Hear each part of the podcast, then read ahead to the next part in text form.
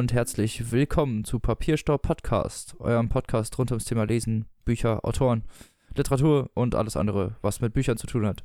Wie immer mit mir, Robin und meinem lieben Mitpodcaster Tim. Hallo.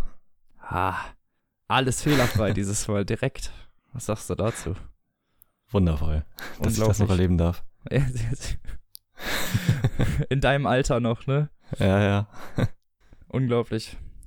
Ja, lieber Tim, was hast du denn so gemacht? Beziehungsweise, ich kann natürlich einmal erzählen, wir haben uns jetzt hier zusammengefunden, liebe Gemeinde. Genau. Um, um dem literarischen, göttlichen Werk Der dunkle Turm zu frönen. Genau, das Ganze wird in drei Ausgaben vonstatten gehen, indem wir jeweils drei Bücher besprechen, beziehungsweise im letzten halt zwei, die übrig bleiben. Richtig. Und, und das gehen wir alles halt chronologisch durch. Haben wir halt noch Graphic Novel und Film für den letzten Teil. Genau.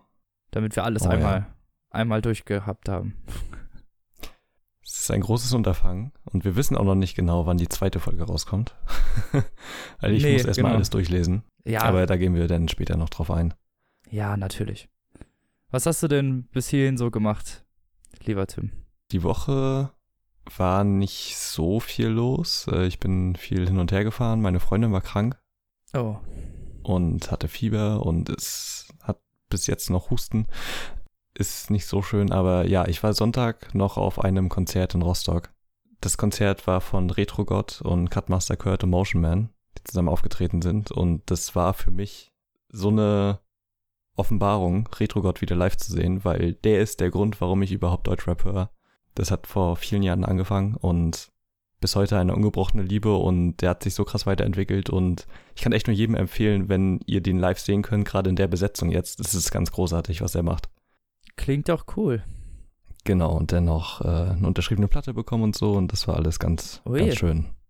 Ja. Wie der das volle Programm hatte hier gekriegt. Ja, genau. Und ein Freund von mir, mit äh, dem ich auf dem Konzert war, der wurde ohne Witz auf die Bühne gezogen, weil er halt so textsicher war bei einem Lied und war halt sein Backup. Ach, hör auf, wie nice.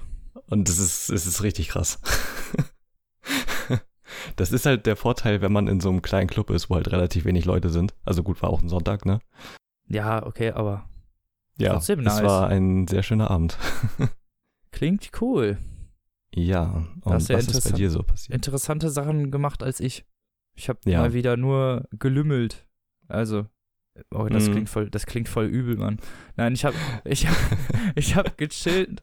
Ich habe nichts Schlimmes, ich habe nur gechillt. Mein Gott. Ja, Was immer ja, gleich ja. alle denken, ne? Ach so, siehst du, ich habe auch noch äh, Bloodborne weitergespielt mit einem Kumpel. Ach, was ja. ja übrigens gerade kostenlos für PlayStation Plus Mitglieder ist. Das ist total Jetzt gerade, im Moment, diesen Monat, März 2018. Bloodborne ist kostenlos und Ratchet und Clank. Richtig nices Angebot. Ich habe beide Spiele gekauft. Für mich ist das ziemlich uncool. Ja, aber so prinzipiell. So, ja, also für alle anderen ist das nice. Für mich ist das scheiße. Ja. Und ich habe dich ja sogar nochmal gefragt, ob du uns da irgendwann mal helfen kannst. Und wir haben seit irgendwie November, glaube ich, nicht mehr weitergespielt. Okay, krass. Wegen dieses einen Bosses hier, der Schatten von Janem, diese drei Gegner. Und wir sind einmal durchs Level gelaufen, um uns einzuspielen, haben kurz gelevelt und dann direkt so nach zwei Versuchen geschafft. ja, halt weil, so wollte ich gerade sagen, weil du meintest, kannst du mir jetzt helfen? 20 Minuten später haben es ja. äh, läuft. Und ich nur so, okay. Ja. Okay. ja, ähm, so schnell kann es gehen. Aber ja. jetzt hängen wir natürlich wieder beim nächsten Boss. Also. Ach so, ja. Ey, du, es, äh, ich, meine Hilfe, meine, ich bin immer hilfsbereit. Mhm. Anderen Jägern gegenüber. ja, da kommen wir vielleicht nochmal drauf zurück. Ey, es sei denn, ihr seid in diesem komischen Clan, dann, dann könnte es sein, dass wir Feinde sind. Nee, nee. Nee, okay. Das ist mir mal mit einem Kollegen passiert und dann kommt er so in mein Spiel, wir wollten Koop spielen, ne? er kommt in mein Spiel ja. und ist auf einmal so ein Gegner. Ich nur so, äh, äh hä? Was ist denn jetzt passiert? Wenn man in verfeindeten Clans ist. Ja, unglaublich. Das ist dann immer ja. die Sache bei den Soul-Spielen, ne? Ja, so ist es. Wir ja. wollen auch nicht zu weit abschweifen. Also ich habe genau. sonst nichts viel Interessantes wirklich gemacht. Ich war feiern und das war es eigentlich. Habe ich sonst irgendwas gemacht? Nee. Nichts Spannendes. ja. War alles cool. Mhm. Gechillt. Es wird ja auch bald spannend, die Ruhe vor dem Sturm. ja, wollte ich gerade sagen. Bald ist Buchmesse.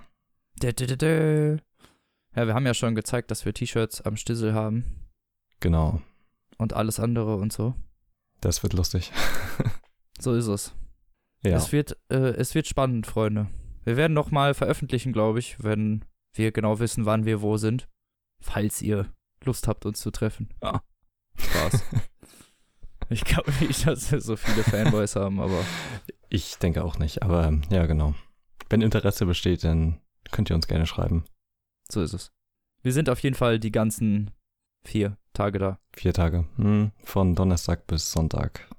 Ja, genau. Wir sind auf ja. jeden Fall die ganzen Tage da. Aber jetzt kommen wir doch mal zum Thema, ne? Genau, der dunkle Turm. Aber vorher wollten wir uns ja darüber unterhalten, wie wir denn überhaupt auf den dunklen Turm gekommen sind und was uns dazu bewegt hat, mit Roland die Suche zu bestreiten. So ist es. Leg doch mal los. Du hast es ja schon Ach, vorher ich, gelesen. Ja, stimmt. Ich bin, wer den Podcast schon etwas länger genießt, weiß, dass ich ein großer Stephen King-Fan bin und das ist auch schon seit längerem so. Also, also meine ersten Erwachsenenbücher in Anführungsstrichen waren halt Stephen King-Bücher. Mhm. Und meine Mutter ist halt gar nicht so der Fan von Der dunkle Turm und ich habe eigentlich immer das gelesen, was sie gesagt hat, was ich lesen soll. So, weißt du? Ja, ja. Weil man selber noch nicht so die Ahnung hatte und das, was sie mir davor gesagt hat, immer ganz gut war. Deswegen war ich selber gar nicht so auf der dunkle Turm getrimmt, hatte aber am Ende der Schulzeit meine Ex-Freundin, die war riesiger dunkler Turm-Fan und hat mir das natürlich dann relativ schnell an nahegelegt, das mal endlich zu lesen. Und ja, ich habe ungefähr einmal angefangen bis zum vierten Band. Dann flaut es so ein bisschen ab, oder zumindest war das bei mir so, und dann hatte ich keine Lust mehr. Und ich habe insgesamt, also ich habe insgesamt diese Reihe viermal angefangen und nur einmal komplett beendet. okay. Beziehungsweise fünfmal angefangen, wenn man das jetzt mitzählt. Ja. Aber ja. Nicht schlecht. Wann das hast du es denn so, das erste Mal angefangen? Boah, das Wann? erste Mal war Ende 2013. Oh, ungefähr. heftig. Echt? Vor fünf ja. Jahren schon? Ja, genau. Ungefähr. Und erstes Mal beendet war Ende 2015. Es war noch nicht, als wir den Podcast hatten. Mm, okay. Also es war auf jeden Fall noch vor Podcast-Zeiten. Ja, so messen wir ab jetzt halt auch die Zeit. Vor und nach dem Podcast. ja, genau. Ist für uns jetzt die Zeitrechnung. Ja. ist jetzt nicht mehr der siebte, dritte 2018, nein, es ist genau. so, so und so viele Tage nach, nach der ersten Podcast-Folge. genau. Eben. Der braucht schon die Jahreszeit nach Jesus, wenn er einen Podcast hat. Ist echt so. Voll unnötig. Und deine, so. was waren denn deine ersten Berührungspunkte? Da kann ich mich gar nicht so genau dran erinnern. Also irgendwann habe ich mich halt so mit Stephen King auseinandergesetzt. Und also weil ich Carrie gelesen habe, das war halt auch mein erstes Buch von ihm. Und ich fand es halt mega gut, ne? Und wollte dann halt immer mehr von ihm lesen und habe dann auch ziemlich viel gelesen und du merkst halt irgendwann natürlich, dass es den dunklen Turm gibt. Ja, man kriegt klar. da ja zwangsläufig von mit, wenn man sich mit Stephen King so beschäftigt. Es ist ja auch nochmal ein Nachteil rausgekommen. Also, was heißt Nachteil? Es ist ja noch nachträglich ein Teil veröffentlicht worden. Genau, der achte Band, der zwischen dem vierten und dem fünften spielt. Das ist auch noch gar nicht so lange her. 2012 kam da raus. Ja, siehst du, das ist wirklich noch nicht so ultra lange her zumindest. Genau, also das habe ich halt auch mitbekommen und ansonsten halt viel durch die Rocket Beans, weil Simon halt immer sehr viel darüber geredet hat und auch Daniel und Eddie und so. Ja, das stimmt. Der ist großer Stephen King-Fan. Ja. Wir, wir wurden ja auch, auch inspiriert so ein bisschen durch den Buchclub, könnte man sagen. Ja, auf jeden Fall. Und Simon hat ja auch mit Dominik Hammes äh, von Radio Nukular und der Medienkuh seinen eigenen Stephen King Podcast Club 19. Das stimmt. Habe ich noch nie gehört, um ehrlich zu sein, aber. Ja, es ist äh, sehr cool. Also die sprechen halt einfach komplett das Övre von Stephen King durch. ja, okay. Also einfach alles von vorne nach hinten. Genau. ja, ist äh, auf jeden Fall sehr schön. Und ja, denn ich wollte es halt schon immer mal lesen und ich habe auch schon seit Ewigkeiten den ersten Band zu Hause liegen gehabt. Halt noch in dieser Silber, Schwarz-Weiß Holo-Cover Gedöns, weißt du? Das vorletzte, also nicht die aktuellste, sondern die davor rauskam, glaube genau, ich. Genau, die davor rauskam. Die 2000er-Version nennen wir es immer so. Ja, genau. Ähm, die habe ich dann irgendwann mal, also auch neu gekauft, als die halt gerade aktuell war und irgendwann angefangen und nie weitergelesen und äh, ich habe dann irgendwann mal, letztes Jahr glaube ich, in, als ich mit meiner Freundin in Berlin war, in einem Café halt vier Bände einfach gefunden. Von der Dunkle Turm für jeweils 50 Cent gebraucht. Boah, okay. Ja, und die habe ich mir dann halt alle mitgenommen und den Rest dann nochmal so bestellt. Und da dachte ich mir, das ist ein guter Zeitpunkt, die jetzt mal anzufangen. ja, durchaus. Ja, und äh, jetzt habe ich halt die ersten drei gelesen beziehungsweise den dritten jetzt äh, derzeit nur zur Hälfte. Aber ich denke, das wird dem Ganzen jetzt keinen Abbruch tun, weil ich glaube ich das Wichtigste, so wie ich gelesen habe, denn halt schon mitgekriegt habe, auf jeden Fall. Ja. Des Teils. Auf jeden Fall. Ja, und so kam ich dann dazu und ich habe auch in Vorbereitung dazu nochmal, weil Stephen King wurde ja gerade für den ersten Band halt stark inspiriert von äh, den Spaghetti-Western von Sergio Leone, hauptsächlich halt zwei glorreiche Halunken. Und ich habe mir den im Vorfeld nochmal angeguckt. ah, okay, als Vorbereitung. Genau, quasi. Äh, das habe ich mir dann eingeredet, weil ich den Film halt sowieso mal wieder gucken wollte. Und äh, der ist halt grandios. Also ich kann auch voll verstehen, wie seine Faszination davon ausging und was er daraus gemacht hat. Ja, es gibt ja, es gibt ja viele verschiedene Inspirationsquellen. Auch hier der Herr ja, Roland kam zum dunklen Turm, das Gedicht, was am ganz am Anfang von Schwarz abgedrückt ist, zum Beispiel. Genau, aber das ist noch lange nicht das Ganze. Ich habe gerade mal gegoogelt, das ist halt eine Ballade, also die ist richtig lang. Ach so, das okay. Gedicht. Also habe ich jetzt auch nicht äh, gelesen, aber genau, das ist ja so eigentlich die Ursprungsinspiration, glaube ich, von ihm und was er da halt in Schwarz gemacht hat mit der Kombination aus diesen Spaghetti-Western ist halt richtig geil. Ist wirklich cool gemacht. Ist eigentlich auch sein, eins seiner ersten Projekte, soweit man das gelesen hat, wenn man das Vorwort Genau, steht. auch eines seiner ersten großen Projekte, wo er, das ist halt ganz lustig, im Vorwort von Schwarz, also es gibt im Prinzip zwei Vorwörter und man muss schon über 30 Seiten lesen, bevor es überhaupt losgeht. Ja, das stimmt. und das Buch ist nicht so dick wie die anderen.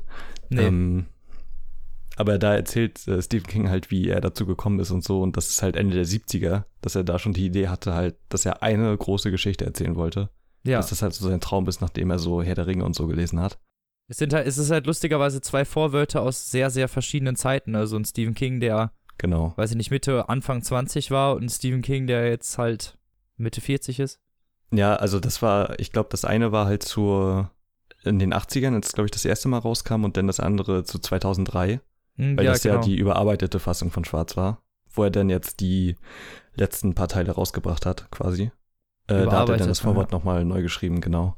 Und da halt auch die überarbeitete Fassung von drei mit rausgebracht. Und da erzählt er halt so, wie es war, als so 19-Jähriger mit großen Träumen, äh, dann dieses Werk anzufangen. Ist schon wahnsinnig irgendwie. ja, voll krass. Mit 19 ja. halt wirklich schon. Mhm. Ja, dann lass uns doch direkt anfangen mit Schwarz. Ja, wir können ja mal kurz sagen, worum es geht. Also, das Buch ist im Prinzip von allen das, wo am wenigsten passiert, handlungstechnisch. Ähm, ja, doch, doch kann man so sagen. Also, es ist ja auch das kürzeste, ne? Und der erste Satz fasst eigentlich im Prinzip schon die ganze Handlung zusammen. Der Mann in Schwarz floh durch die Wüste und der Revolvermann folgte ihm. Ja, das so. ist, wenn man es genau nehmen möchte, eine sehr kurze Zusammenfassung des Buches. Ja, im Prinzip schon, ne? Also, es passiert natürlich ein bisschen mehr. Und ja, zwar ähm, diese Einführung in die Welt. Es ist halt ein interessanter Ausgangspunkt in Anbetracht der Tatsache, was danach noch kommt, dass es halt in der Wüste startet. Also, das ist natürlich dann die Inspiration von den Western. Aber ausgerechnet das Setting zu nehmen, wo halt nichts ist. Ja, und es sehr schwierig ist eigentlich, irgendwie was zu beschreiben, ne? Also auch Umgebungsdetails zu liefern. Genau, und den Großteil der Geschichte ist er halt in der Wüste einfach und wandert halt. ja, könnte man ne? so sagen, ja. Doch, der größte Teil der Geschichte spielt schon da in der Wüste.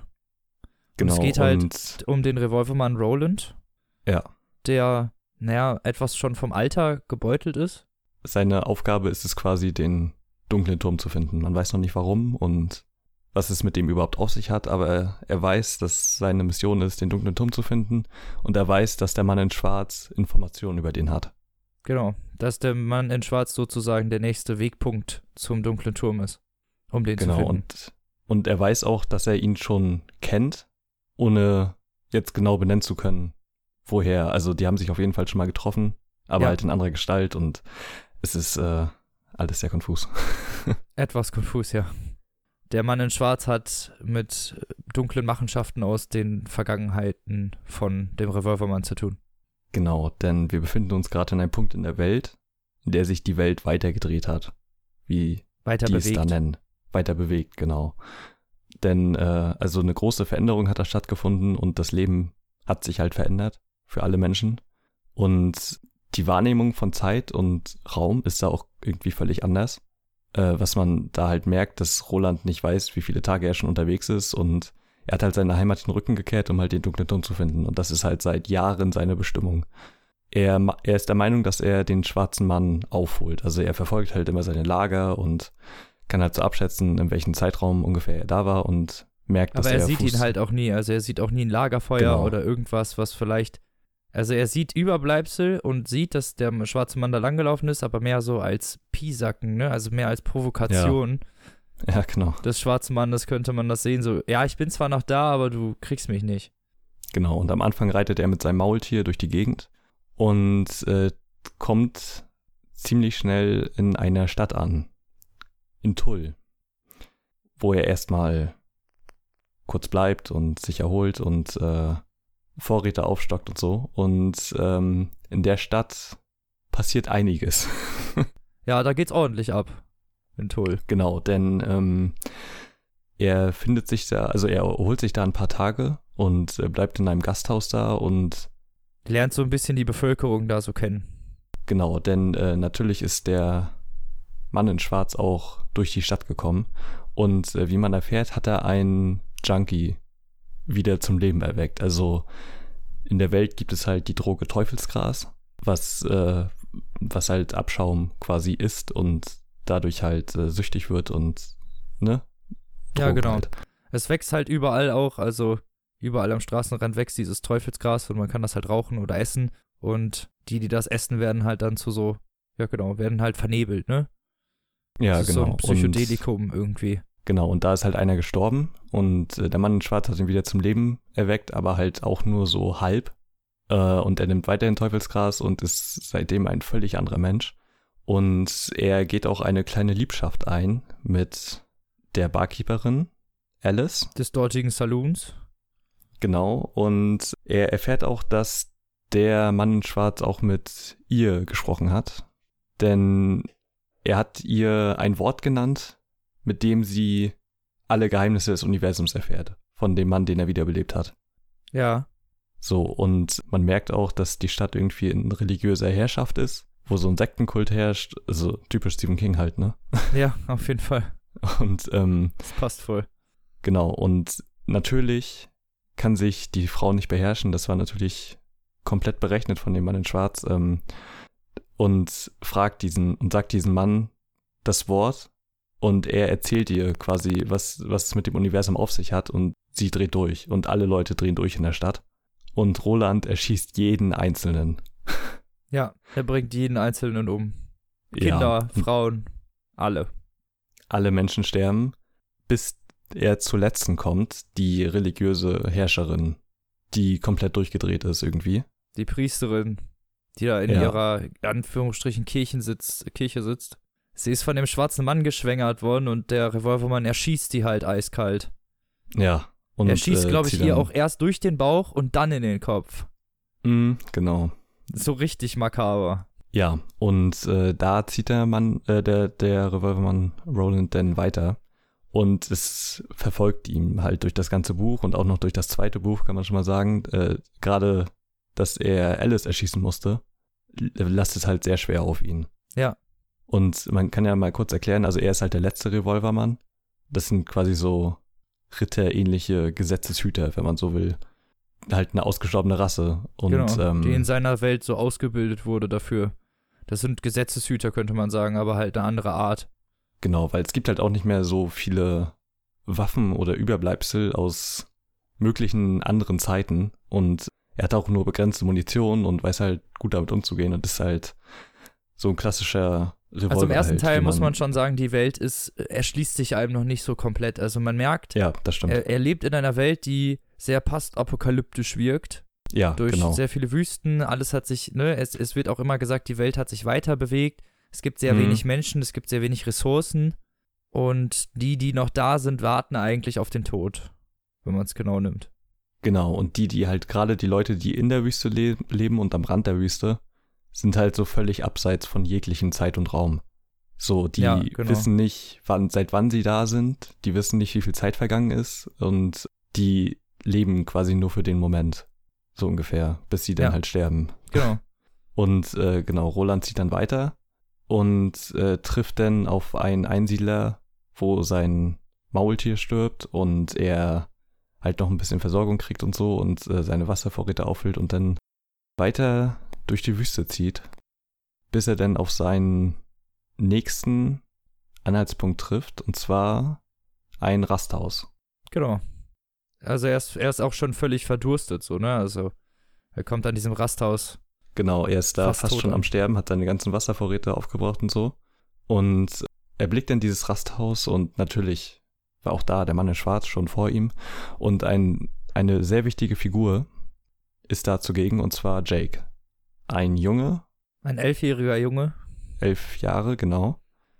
Der anscheinend aus unserer Welt kommt. Genau. Und in die Welt des Revolvermanns gelangt ist, weil er in seiner Welt gestorben ist. Er wurde von jemandem auf dem Schulweg vor ein Auto geschubst. Genau, das äh, erfährt Roland dann später, indem er ihn hypnotisiert und davor sammeln die noch Vorräte und äh, also Jack begleitet ihn dann natürlich. Und Roland spricht noch mit einem Dämon, der in dem Keller haust. Ja, dieses Rasthauses. Ja, und er kriegt eine kleine Voraussage des Dämons, die noch sehr kryptisch wirkt und äh, greift in diese Wand, so wie er es gelernt hat, und äh, nimmt den Kieferknochen mit und steckt ihn ein. Des, des Dämons halt so, sozusagen, also des, genau. desjenigen, der in dieser Wand steckt.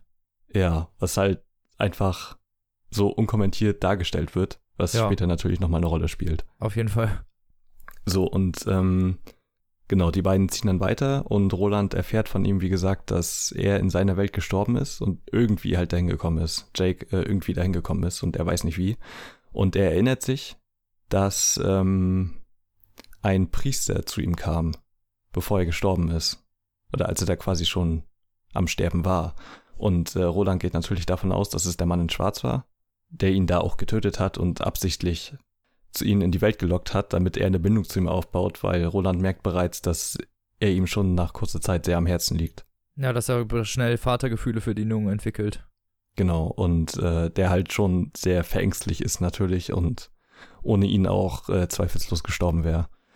Und ja, die beiden ziehen weiter und Jake zieht dann eines Abends los und wird wie ferngesteuert auf ein Orakel geleitet. Ja, das ist so ein Steinkreis, also sowas wie, ja, genau. wie ein Geist, könnte man sagen. Genau, in dem, also auch. Der aber an einer Stelle gebunden ist. Genau.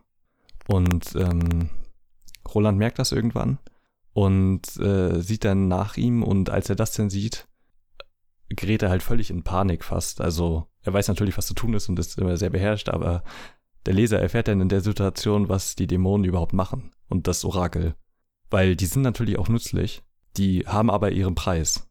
Also die ziehen einen in ihren Bann, so sirenenmäßig schon fast. Also bei Jack zumindest, aber bei Roland, der schon erfahrener ist und so, ähm, der kann noch was aus denen rausholen und zwar, ähm, ja, haben diejenigen Sex. Ja, sie müssen mit Sex bezahlen, den Dämon. Ja. Und das ist halt nicht normaler Sex, das ist aufzehrender, gewalttätiger Sex. Also lebenskraftraubend, könnte man sagen. Und der Junge wäre dabei umgekommen. Ja, auf jeden Fall. Und Roland hat ihn halt befreit und den Dämon dann so weit befriedigt, wie er Informationen haben kann. Im Prinzip. Genau. Genau, das Orakel sagt ihn da dann auch schon, ebenfalls wieder ein paar kryptische Sachen, die dann halt am Ende wichtig werden. Da kommt, glaube ich, auch schon die Zahl 19 und 3 und. Es werden verschiedene so Sachen schon auf jeden Fall erwähnt von diesem Dämon. Genau, die genau. durchaus wichtig werden. Ja, und die beiden ziehen dann weiter in die Berge und erblicken den äh, Mann in Schwarz bereits. Äh, sie holen ihn also ein und sie gehen in eine Höhle und die Kurzfassung ist, dass Roland sich entscheiden muss, ob er den Jungen fallen lässt oder dem man in Schwarz hinterher eilt. Genau, weil er halt die Information braucht und das ist halt kurz vor dem Ende und er springt halt einfach zu dem Mann in Schwarz hin und lässt und, den Jungen halt sterben. Und lässt Jake fallen, so oder in diesem verrotteten ja. Berg zurück. Genau. Und Jakes letzte Worte sind dann halt auch noch, geh, es gibt andere Welten als diese. Und dann stirbt er. Genau, dann fällt er runter und Roland geht weiter und trifft den Mann in Schwarz. Richtig. So, und der schon sozusagen fast auf ihn gewartet hat. Also es wirkt halt zumindest ja. so, als hätte der Mann in Schwarz schon auf ihn gewartet und eigentlich genau das geplant, was eingetreten ist.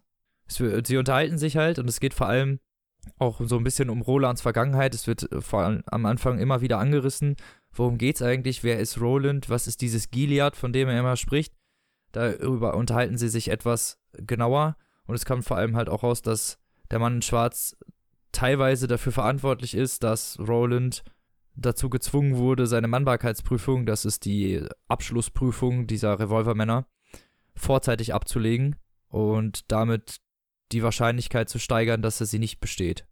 Genau, und äh, diese Prüfung wird halt sehr genau beschrieben und was das auch mit ihm macht. Also da geht es halt um seine Ausbildungszeit, auch mit den anderen Revolvermännern und seinen Ausbilder und das war halt eine fürchterliche Zeit, also so vom Lesen her für ihn. Ja, sehr, sehr gewalttätig. Genau. Also sehr wenig, sagen wir mal, sehr wenig Einfühlungsvermögen. Da gab es schon, da wurde schon sehr auf die rudimentären Punkte des Lebens ja. runtergespielt. So. Auf jeden Fall. Und die Prüfung besteht quasi darin, dass er den Lehrmeister äh, besiegen muss in einem Kampf. Und er kann sich die Waffe auswählen und sucht sich in dem Fall dann den Falken aus, mit dem er dann die ganze Zeit trainiert hat und äh, ja, tötet äh, den Ausbilder auch fast. Und ist der jüngste Revolvermann. Auch sein Vater war ebenfalls einer und er hat, der war irgendwie noch zwei Jahre jünger, also Roland, als sein Vater und ähm, genau, schafft die Prüfung dann. Genau. Was ein sehr wichtiges Kapitel in seinem Leben ist. Ja, genau. Aber anstatt halt dafür rumzuernten, wird er woanders hingeschickt. Ja, genau.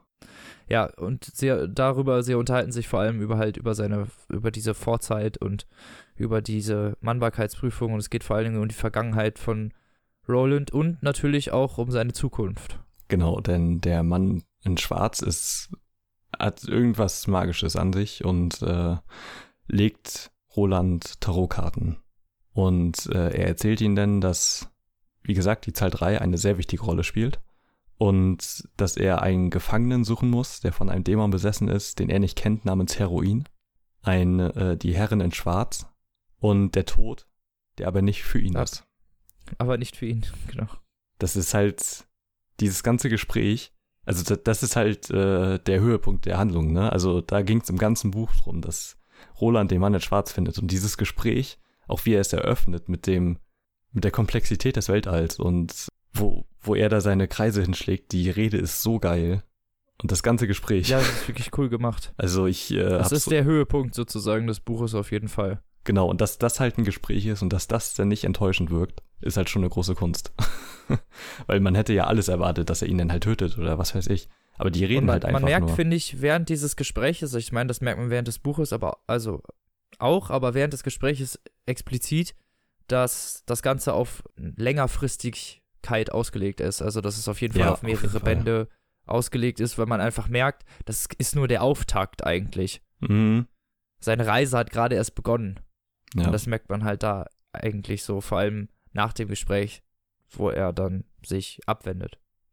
Ja, genau. Und man erfährt dann von, von Walter, dem Mann in Schwarz, dass er halt auch nicht der, der Höchste seiner Ordnung ist quasi, dass noch einer über ihn steht. Und der haust im schwarzen Turm. Äh, im dunklen Turm meine ich. Und Ja. also da erfährt man schon mal so grundlegend, also dass der dunkle Turm halt das Zentrum aller Welten ist und halt alles vereint und Walter halt selbst eigentlich nur eine kleine Figur ist in dem ganzen Spiel. Die beiden unterhalten sich halt und Walter meint, er, Roland soll ihnen alles erzählen, weil die Nacht unendlich lang ist. So lange wie sie halt brauchen, weil der, Für das Gespräch. genau, weil der Mann, der über ihm steht, halt das so entschieden hat. Und die scheinen sich dann Jahrzehnte zu unterhalten. Irgendwann schläft Roland ein und ähm, der Mann in Schwarz ist tot und es ist nur noch ein Skelett von ihm über und Roland beginnt bereits äh, graue Haare zu bekommen an den Schläfen. Ja, Und, genau, stimmt. Ja. und er nimmt Scheint natürlich. so, als hätte er mehrere Jahre geschlafen. Ja. Oder halt, die haben sich mehrere Jahre unterhalten. Ja.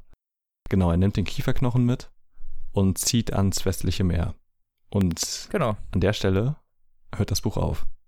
richtig. Er setzt sich dann in den Sand und betrachtet die Wellen. Und das war's mit dem Buch. Ja, so das war's mit Schwarz. Und äh, wie fandest du es denn so insgesamt als Einstieg für die ganze Reihe? Weil, also wir müssen dazu sagen, wir haben die überarbeitete Fassung gelesen. Die genau. ursprüngliche genau. soll auch sehr langatmig. Nochmal eine ganze Ecke lang, langatmiger sein. Und halt auch so ein paar Fehler beinhalten, ne? Also, was ja, Stephen King auch meinte. Fehler halt. Also, also so, genau, da, da war halt der Name von der Stadt, wird irgendwann halt zu einer Person. Genau, also es sind so ein paar Sachen, die halt einfach falsch sind. Ja, genau.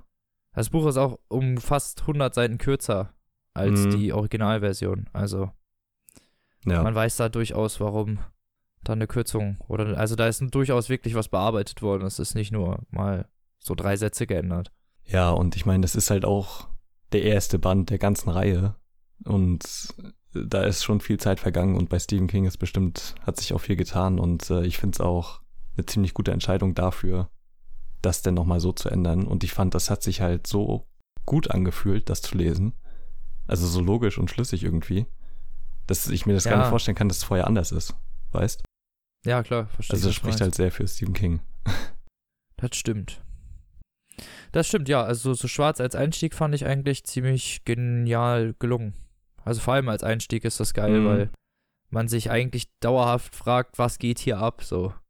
Ja, ne? Spätestens halt, als Jake dann auftaucht und er mit dem da durchläuft, da ist man so, hä, was, was, was? Ja, als denn die Sexszene kam, du fragst dich halt echt, was, was macht er da gerade? Ja, genau. Aber es ist halt trotzdem gut. Es ist halt wirklich gut geschrieben und auch spannend. Und ja. als dann das Gespräch mit dem Mann in Schwarz kommt, ist man halt wirklich vollends eigentlich angefixt. Also wenn man nicht spätestens da angefixt ist, sollte man eigentlich lassen, den Rest zu lesen, weil ja, dann, das ist wahr. Dann ist man nicht gefixt worden, so. Mhm, obwohl die Bücher danach halt auch schon wesentlich anders sind, muss man sagen. Ja, die schlagen eine andere Richtung ein, aber es immer mit dem Basiswissen des ersten Teils. Genau, und ich, also für mich persönlich, ich muss ganz ehrlich sagen, das war der Teil, der mir bisher am besten gefallen hat. Von den dreien. Mhm. Also auch, also nicht, dass ich die anderen schlecht fand oder so, keinesfalls, aber ich weiß nicht, mich hat diese, also ich habe halt so ein, so ein Fable für so karge Landschaften und so Postapokalypse und alles ist düster und dreckig und so. Und äh, da merkt man halt auch den Einfluss von zwei glorreicher Halunken, äh, finde ich richtig toll, gerade in der Welt und wie die halt beschrieben wird, dass halt alles so äh, düster, dreckig ist und halt so verlassen und brach und abseits jeglicher Zeit. Ich äh, mochte das sehr gerne. So ein sehr apokalyptisches Setting halt, ne? So mit Wüste und. Ja, genau. Diese, das, also auch, dass da halt nicht so viel passiert. Aber dafür ist das, was da passiert, halt gerade diese Szene in Tull, äh, die Schießerei ist halt so krass und so intensiv geschrieben. Als wäre man selber dabei gewesen. Ja, so echt, ungefähr. weil, also die Gedanken, die Roland da hat, aus generell Roland als Charakter erstmal überhaupt, ist halt, finde ich, sehr interessant und sehr spannend, weil er halt auch nicht so glatt gebürstet ist und halt gut funktioniert für das, was er tut. Also er ist halt ein sehr pragmatischer Mensch und halt ohne große Gedanken an die Zukunft und die Vergangenheit gleichermaßen. Obwohl äh, halt Sachen aus seiner Vergangenheit ihn natürlich verfolgen und so und man erfährt auch schon Andeutungen über eine Romanze von früher, die es mal gegeben äh, hat. Genau. Und das ist, also, ich weiß nicht, mir hat das alles so zugesagt.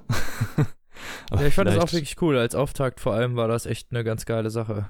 Ja, ne, aber vielleicht äh, spricht ja auch nur der Italo-Western-Fan in mir. Das könnte gut sein. Ja, aber die, die Inspiration, die er daraus genommen hat und was er daraus gemacht hat, ist äh, richtig krass. Also. Ja, ist wirklich heftig gemacht. Ja. Wirklich gut. Ich fand, ja. also überhaupt so, dieser Einstieg ist es halt was ganz anderes, was man sonst so von Stephen King gewöhnt ist, wenn man was von dem gelesen hat. Es ist, das ist Fantasy wahr. halt. Mhm.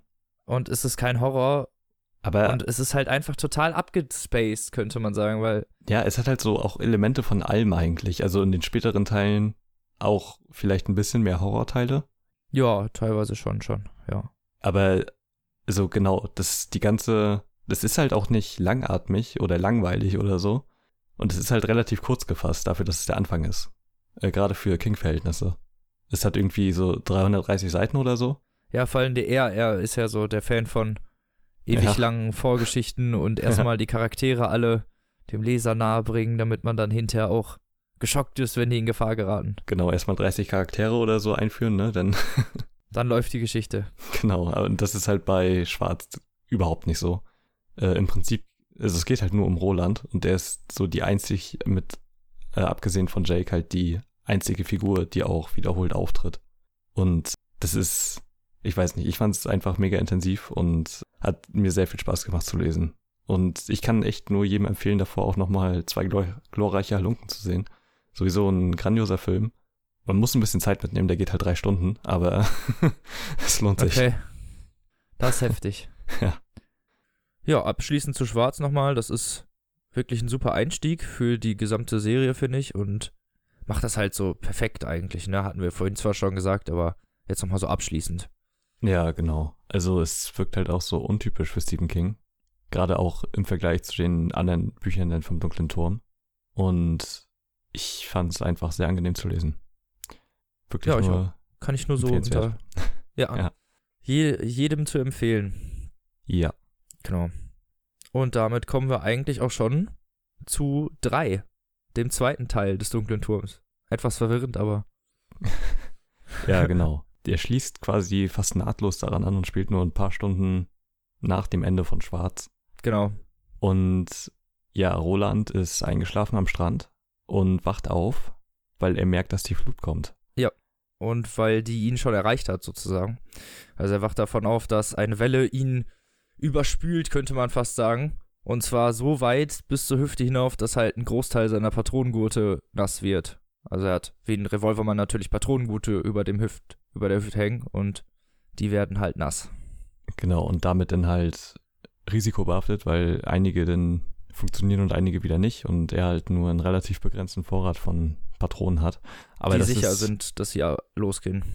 Genau, aber das ist halt ein eher kleineres Problem, was er in der Situation hat, denn an dem Strand sind gigantische Hummer mit irgendwie einen Meter Länge und einen halben Meter Höhe, die die ganze Zeit Geräusche machen, die sich anhören wie Fragen. Soll, soll so eine Mischung aus Hummer und Spinne sein. Genau. Die immer so Fragen stellen. Genau. Das wird dann auch immer so ausgeschrieben und die kommen halt immer näher und jedes Mal, wenn eine Welle kommt, dann machen die ihre Krallen, äh, ihre, ihre Scheren hoch wie, wie Boxer, wird das so beschrieben, damit die nicht äh, wegschwimmen. Und der Revolvermann denkt am Anfang halt gar nicht unbedingt, dass der ein Gegner ist oder dass der überhaupt irgendwas macht. Genau, bis die dann angelaufen kommen.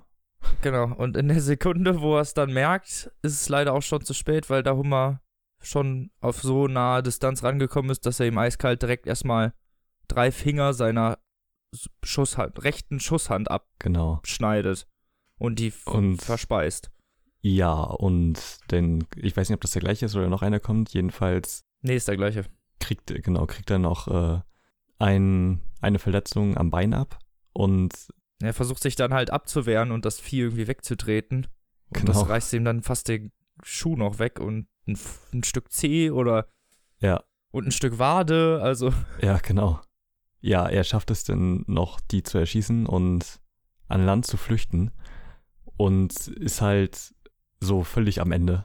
Ja, er ist, also das Buch geht, man ist noch nicht mal 20 Seiten drin und der Protagonist ist komplett schwer verletzt und voll im Arsch.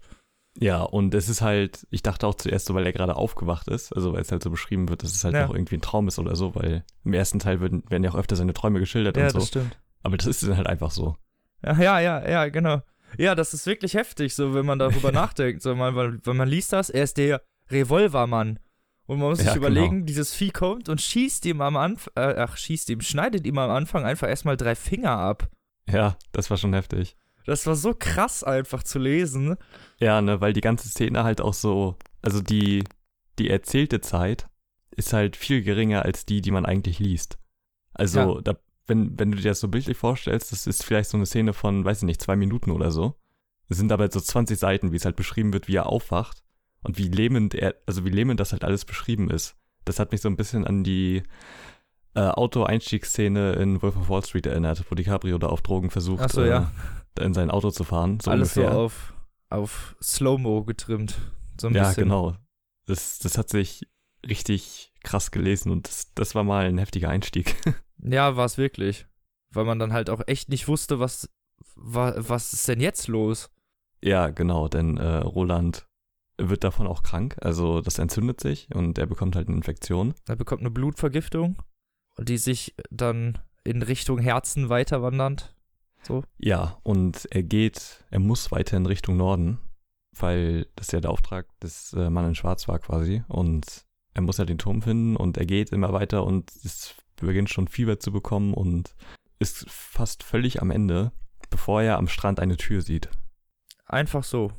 Genau. Und auf dieser Tür steht der Gefangene.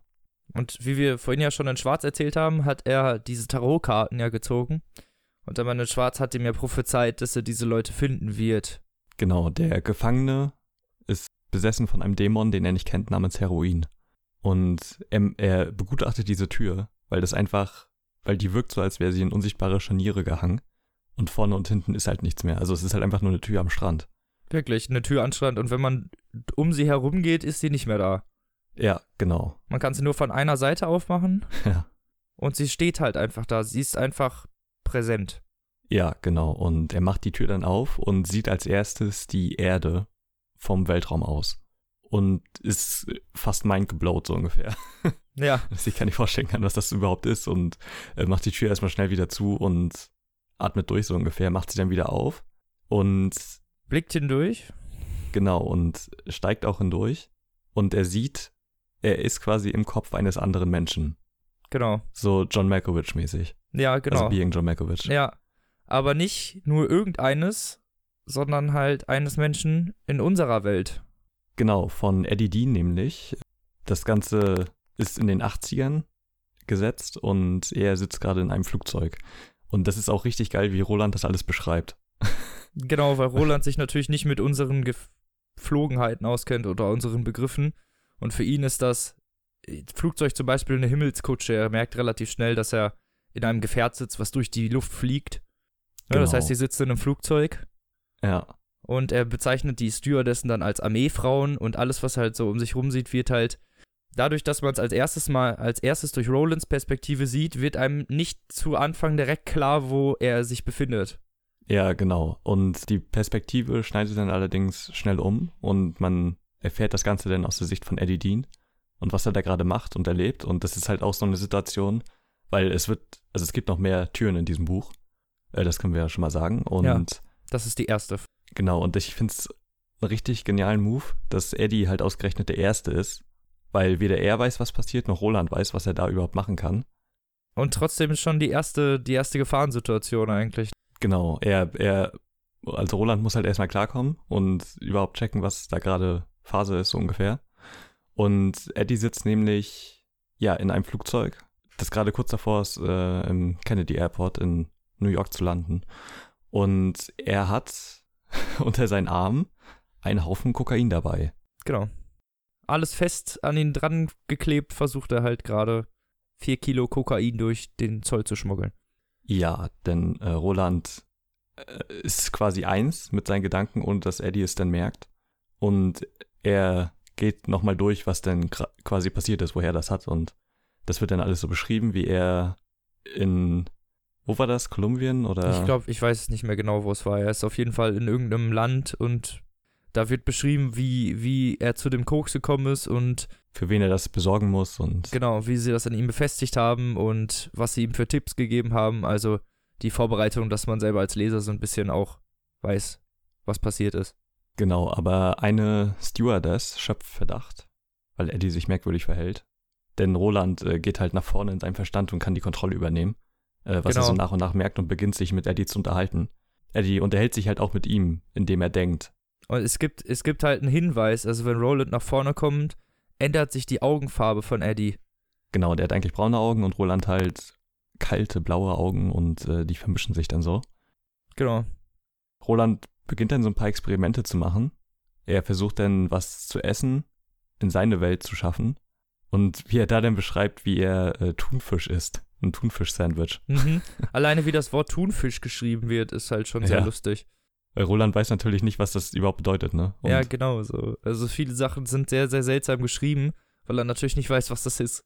Ja, genau. Und ja, äh, die beiden unterhalten sich dann und er weiß, dass Eddie was Schlimmes gemacht hat und er weiß auch, dass er süchtig ist nach so etwas ähnlichem wie Teufelsgras.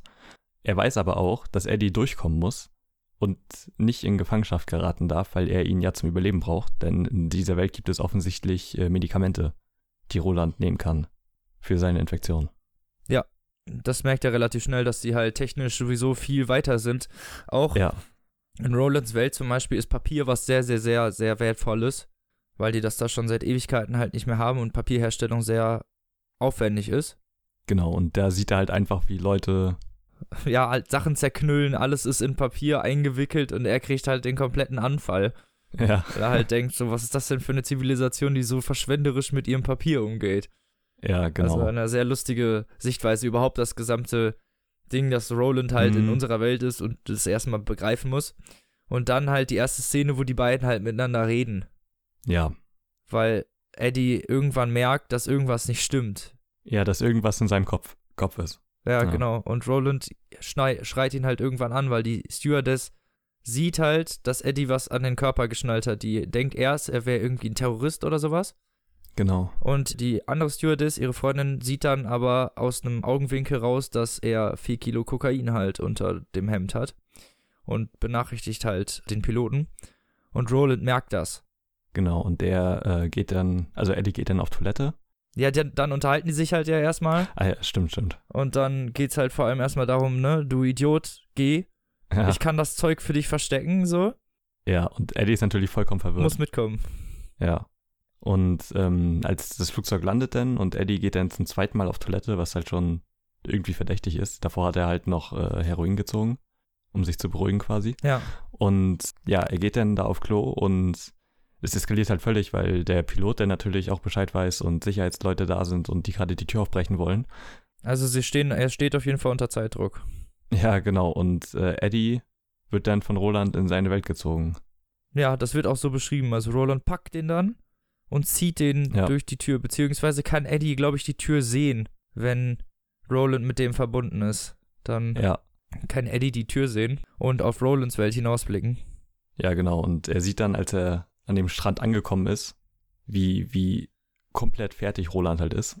Ja, und wie kurz vorm Sterben der ist, aber merkt natürlich auch die krasse Präsenz, die von diesem Revolvermann halt ausgeht, ne? Dass der ja, ist auf jeden Zeiten Fall sehr ehrfürchtig. Und Ländern groß geworden ist, die an Härte unserem aber um ja. Längen voraus sind. Ja, genau. Und ähm, er lässt dann das Kokain da. Ja, die schneiden das dann halt in ganz schnell, ganz schnell schneiden sie ihm das halt dann vom Körper ab. Ja, genau, er lässt es denn da und Eddie geht wieder zurück und wird vom Zoll dann verhört und natürlich, weil er nichts dabei hat, haben sie ja keine Beweise und die lassen ihn dann nach ein paar Stunden wieder gehen. Weil sie halt nichts machen können, so, ne? Ja, genau. Und dann erfährt man ein bisschen mehr so von Eddies Drogengeschichten, von seinem Dealer und äh, seinem Vor allem von, sein, von seinem Bruder Henry, der große, weise, bedeutende Junkie. Ja, genau. Der halt äh, dem Heroin völlig verfallen ist und nichts mehr machen kann. Ja, es war halt auch wohl immer so, dass Henry ja immer auf Eddie aufgepasst hat und alles, was ja Henry nicht so gepackt hat, war ja Eddies Schuld so. Ja, genau. So war es halt, ne? Also und Eddie hat so die leichteste Kindheit. Wiederum, genau, und Eddie passt dann jetzt wiederum auf äh, Henry auf. Ja, weil der hemmungslos halt mit dem Heroin umgeht. Genau, und er bekommt halt Druck von, von seinem Dealer, weil er das Kokain Eddie. natürlich will. Eddie, genau. Ja. Also der wird eingesammelt nach dem, nach dem Zwischenfall am Flughafen. Und die wissen ja. natürlich auch schon, dass irgendwas da nicht mit rechten Dingen zugegangen sein kann, weil Eddie nur mal zwei Stunden lang da festgehalten wurde. Genau, aber es ist halt nicht lang genug, als dass er irgendwie hätte reden können, weil der natürlich schon mehr passiert wäre. Genau, und es ist nicht, und, und es ist zu kurz, als dass er, ja, genau. als dass er gar nichts gemacht hätte. Ja, genau, also sein Dealer vertraut ihm halt nicht. Ja, genau. Ne? Und sein Dealer halt glaubt, sehr skeptisch. Oder was heißt sein Dealer glaubt? Sein Dealer weiß. Ja. In Anführungsstrichen, dass er mit der Zollbehörde zusammenarbeitet. Das stimmt natürlich nicht. Ja, aber er ist überzeugt davon. Ja, klar, für jeden rational denkenden Menschen gibt es halt nur diese eine Möglichkeit. Mhm. So. Und der Drogendealer Balazar heißt er, hat dann erstmal Eddies Bruder und die ganze, das ganze Heroin in Beschlag genommen, weil er natürlich weiß, dass wenn Eddie nach Hause kommt, als allererstes erstmal sich eine Line ziehen will und mit seinem Bruder sprechen, so. Genau, und äh, damit die ein Druckmittel haben, um ihn zu sich zu locken. Und dann ja. schickt er seine beiden Schläger, um Eddie halt abzuholen und dann fahren sie zu seinem Lokal. Ja, genau. Das ist der schiefe Turm. Genau, wo Roland schon denkt, oh. oh, das ist der Turm, ja, äh, ja, krass, nein. Und dann gehen sie halt da rein und Balazar, also der Drogendealer, sagt natürlich genau das, was wir gerade gesagt haben. Also er glaubt ihm natürlich nicht. Und genau er lässt äh, Eddie sich ausziehen, komplett, weil Eddie behauptet, dass wenn er ins Bad geht alleine, dann kann er das Kokain halt holen. Ja, genau. Und äh, er muss sich halt komplett nackt ausziehen und geht dann mit einem von seinen. Von den Laka Lakaien da rein. Genau. Er geht dann mit ihm ins Bad und da übernimmt Roland quasi. Ja, genau. Eddie zieht, zieht den Lakaien in die Welt. Ja. Und nach einem etwas längeren Kampf fressen den Typen die Monsterhummer. Ja, genau. Und Eddie und Roland gehen zusammen, gemeinsam in Eddies Welt zurück. Und dann beginnt die heftigste Ballerei seit Ewigkeiten. Ja, die beiden, Eddie komplett nackt mit der Waffe des Leibwächters und Roland mit seinen, ah nee, gar nicht, halt, mit, mit Rolands super krassen Revolvern. Und Eddie ist halt völlig rasend vor Wut, weil kurz vorher. Ah ja, stimmt, das stimmt. Das ist ja vorher schon passiert. Genau, weil kurz vorher ist halt äh, sein Bruder gestorben. Weil, also sie haben ihm halt Heroin gegeben, logischerweise. Sie hören das halt durch die Bartür. Sie, hör, sie bereiten sich vor auf die Schlacht und hören durch die Bartür, wie ein Lakai zu, zu dem Drogendealer kommt und ihm halt erzählt, dass jetzt gerade halt der Bruder sich leider den letzten Schuss gesetzt hat und dass der jetzt weg ist. Genau, und ab da beginnt Eddie halt, in, also ist er halt in völliger Rage und komplett rachsüchtig und sieht nur noch rot, genau. Ja, die beiden beginnen dann halt eine wilde Schießerei. Äh, Roland natürlich beherrscht wie eh und je und aber auch äh, Roland wäre halt auch komplett verloren gewesen ohne Eddie. Ja, genau. Die ergänzen sich zumindest gegenseitig und wenn man es genau nimmt, ballern sie den gesamten Laden in Schutt und Asche. Also alle sind tot danach. Alle. Genau. Äh, ein bisschen wie ein Tull so ungefähr. genau. Also ein bisschen die, wie ein Tull. Die töten halt einfach alle, ja. Bevor die zurückgehen, ähm, Medizin, also. Genau. Eddie, Eddie findet im, im Bad, im Medizinschrank noch ja, Sanex oder was ist das? Irgendein Antibiotikum finden sie auf jeden Fall. Genau, das, das wird dann bei, bei Tod äh, gesagt, dass es halt gegen Syphilis ist. Ach so. Aber halt auf jeden Fall äh, gegen seine Entzündung und so, ja, ne? Also. Ja, er hilft, ist auf jeden Fall Entzündungshemd und kann diese Blutvergiftung aufheben. Genau, und nebenbei ist da irgendwie noch so Kinderpornografie da drin. Ja, öh, das war ja. Von Balthasar und ja, okay, dachte ich mir auch so, ja, alles klar. Okay, ja, das ist echt so. so. Ja, genau, und die beiden gehen dann zurück in seine Welt. Und genau, und in der Sekunde, wo sie zurückgehen und Roland die Tür aufmacht, äh, zumacht, fällt Eddie halt erst ein, dass er ja eigentlich ein Junkie ist. Also genau, er, er erwähnt das öfter, dass er jetzt gerne einen Schuss hätte oder dass er jetzt echt einen Schuss verdient hätte für dafür. Aber ja. er heult sozusagen nicht primär rum, bis sie halt wieder durch die Tür zurückgegangen sind und Roland sie zumacht. Und damit genau. Eddie halt den Zugang zur Welt beraubt. Also zu, zumindest zum Heroin. Ja, genau. Und von da an sind die beiden jetzt halt auf sich allein gestellt, ne? Und Roland halt komplett im Fieberwahn. Ja, und Eddie komplett im Entzugwahn. Genau.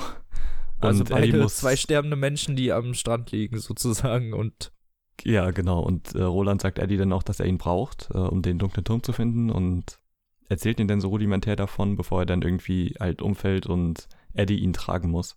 Ja, und Eddie schlägt sich sozusagen ganz gut. Er schießt dann immer diese Monsterhummer und kocht die und füttert den Revolvermann und kümmert sich sozusagen um den. Ja, genau. Obwohl er halt eigentlich völlig im Delirium ist, weil er halt keine Drogen mehr bekommt, ne? Ja, genau das. Und er ihn auch irgendwann anfängt, so richtig krass zu hassen und aber halt auch irgendwie nicht, weil der ihn ja auch zum Überleben braucht und so. Ja, er hat ja selber, er hat ja auch schon überlegt, sich zwischendurch selber umzubringen. Also erzählt er dem Revolvermann. Und auch Roland er, umzubringen. Ja, ja, ja, genau. Er hat mehrfach überlegt, den Revolvermann umzubringen und hat auch schon auf den gezielt und auf sich selber auch schon gezielt. Ja. Also hadert er auf jeden Fall etwas mit Zweifeln, aber das kann man ja wohl verstehen. Wenn man so aus genau. seiner eigenen Welt einfach in so eine einfach im, in äh, so einem Strandabschnitt ist, wo nichts ist, ja. Ja. Ja, und sie laufen dann halt und während dieser Zeit erfährt Roland noch mehr über Eddies Leben, vor allen Dingen das, was ich vorhin erzählt habe mit Henry, ne, dass mhm. Eddie eigentlich immer der Buhmann war und alles für Henry gemacht hat und Henry hinterher dann das Wrack war. Ja, genau, die äh, kommen dann irgendwann. Irgendwann kann Roland auch wieder laufen. Gefühlten Ewigkeiten. Genau, also es, es geht ihm dann auch wieder besser. Äh, so ein bisschen und, und die Adern ziehen sich wieder zurück und die Infektion und so. Und allerdings haben sie halt nicht genügend äh, Pillen gehabt. Also es waren irgendwie nur so Probepackungen oder so. Und äh, die sind dann irgendwann ausgegangen, aber es ging Roland dann einigermaßen Roland, besser. Genau, er hat den Rest dann von selber geschafft. Genau, und ja, dann kommen sie natürlich zu einer zweiten Tür, auf der steht äh, die Herrin in Schwarz. Genau. Ja, und, und äh, diese Tür funktioniert, Entschuldigung, diese Tür ja, funktioniert genauso wie die Tür davor. Mal, also natürlich ja. nicht, dass man in Eddies Gedanken blickt, sondern in die Gedanken jemand anderes. Wer, genau. was in diesem Fall Odetta Holmes ist. Ja. Oder Detta Holmes, je nachdem. Bitte, nee, Detta genau. Walker ist sie, glaube ich. Genau, Detta Walker und Odetta Holmes. Und sind lustigerweise eine und die gleiche Person.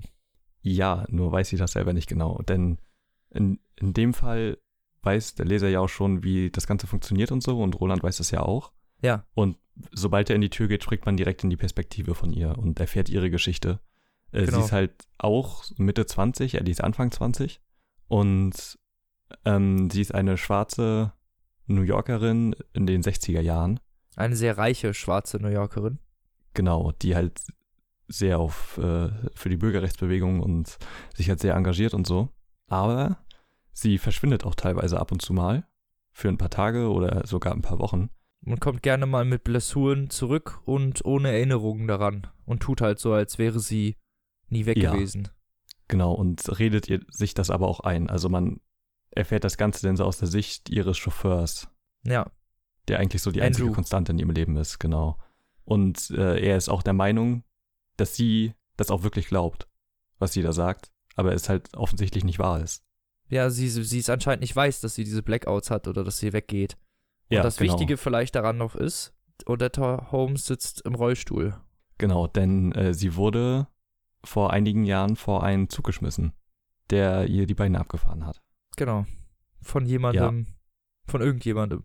Genau. Und die Situation, in der äh, Roland sie aber antrifft, ist in einem Kaufhausladen, in dem sie gerade klaut. Ja, und sie ist aber irgendwie anders, spürt äh, Roland. Und er, also er spürt halt, dass irgendwas in ihrem Kopf nicht stimmt. Und sie ist halt super aggressiv und merkt das auch sofort. Genau. Im Gegensatz zu Eddie merkt sie sofort, dass er in ihren Geist eingedrungen ist und, und rastet, rastet komplett, halt komplett, aus. aus. ja. Und wehrt sich halt äh, geistig gegen ihn halt vor allem auch. Genau, aber sie kann natürlich nicht viel dagegen tun. Nee, weil er ist vor allem auch viel stärker mental. Ja, genau. Und im, im Kaufhaus fällt das dann natürlich auf und da ist dann halt ein Ladendetektiv, der auch sieht, dass sie dann äh, halt Sachen geklaut hat und Roland übernimmt dann halt und äh, rast in eine Umkleidekabine mit dem Rollstuhl und ja, zieht sie dann in seine Welt. Das geht dann dieses Mal relativ schnell. Ja, er zieht sie einfach direkt. Ja. Sie ist dann in dem Moment Detta Walker. Und die ist halt eine, die alle Weißen umbringen will, so ungefähr. Die ist eine sehr, ja, sie ist eine Rassistin. Und zwar eine ziemlich, ziemlich, ziemlich heftige. Ja. Also wie man, wie man sich so eine, das ist eher eine Karikatur, fände ich, von so, weißt du, ja. von so einem sehr, sehr aggressiven Schwarzen, der so ja, alle Beziehungsweise halt so eine Umdrehung von Von so einem Nazi, von so einer Nazi-Fresse. Genau. Nur halt umgedreht und, aber halt, ja genau, das, die wirkt halt komplett wie eine Karikatur, auch wie sie spricht. Äh, sie, und sie verhält sich halt auch komplett anders als. Sie sagt äh, immer blasse Wichser zu denen. Und, und wie es halt auch geschrieben ist. Es ist halt alles in Caps geschrieben, so ungefähr. Ja. Und Wichser mit A halt, ne? Also. Und H am Ende, ja. Man wird, man wird durch dieses Buch richtig angebrüllt. So. Also wenn man das liest, ja. ist man richtig so, bah, i. Also man merkt richtig, wie sie redet. Ja, sie müssen dann in dem Moment halt mit ihr klarkommen, ne? Und äh, sie ist ein paar Tage in diesem Zustand, während sie sie im Rollstuhl halt weiter schieben, weil sie ja weiter müssen. Und sie wehrt sich da auch voll gegen, also die müssen. Genau, und sie, sie behindert, wo sie nur kann. Und natürlich am Strand einen Rollstuhl schieben ist dann halt schon schwer genug. Und jedes Mal versucht sie sich dann halt so umzuschwingen und umzukippen. Und Rolands Infektion geht halt auch wieder los und er bekommt wieder Fieber. Und kann sie halt auch nicht mehr wirklich schieben. Nee, Eddie muss halt ungefähr alles alleine machen. Ja, und sie hat dann auch so eine Vorstellung, dass wenn sie abends äh, essen, also halt diese Hummer, dass das Fleisch vergiftet ist. Und in ihrem Kopf ist es, sieht sie quasi, dass sie halt die ganze Zeit ihr das Essen vor die Nase halten und wieder wegziehen und dasselbe essen, so ungefähr. Ja, genau, sie sieht was anderes ist, als wirklich passiert. Genau, ihre Wahrnehmung ist halt komplett kaputt. und das bleibt dann halt ein paar Tage so, bis sie wieder Odetta Holmes wird. Und einfach das komplette Gegenteil ist. Die halt eine so wohlerzogene. Und eine sehr liebe, nette Frau, die. Fürsorgliche Frau ist, genau. Ja, genau. Die halt, ja, wirklich das komplette Gegenteil davon ist und die es gar nicht glauben können, wie bezaubernd äh, diese Frau ist. Und Eddie sich halt auch schon quasi fast direkt in sie verliebt. Ja, in Odetta, genau. Das Problem ja. bei Odetta ist halt, dass sie halt nicht lange bleibt. In diesem ja, Fall, weil, weil vor allem Detta sich in diesen Stresssituationen äußert. Genau, weil ihr Zwiespalt halt sehr groß ist und man erfährt im Laufe der Reise auch, also es gibt so Andeutungen, was, was da mit ihr passiert ist. Warum. Oder was dazu geführt hat, dass, dass es diese Persönlichkeitsspaltung gab.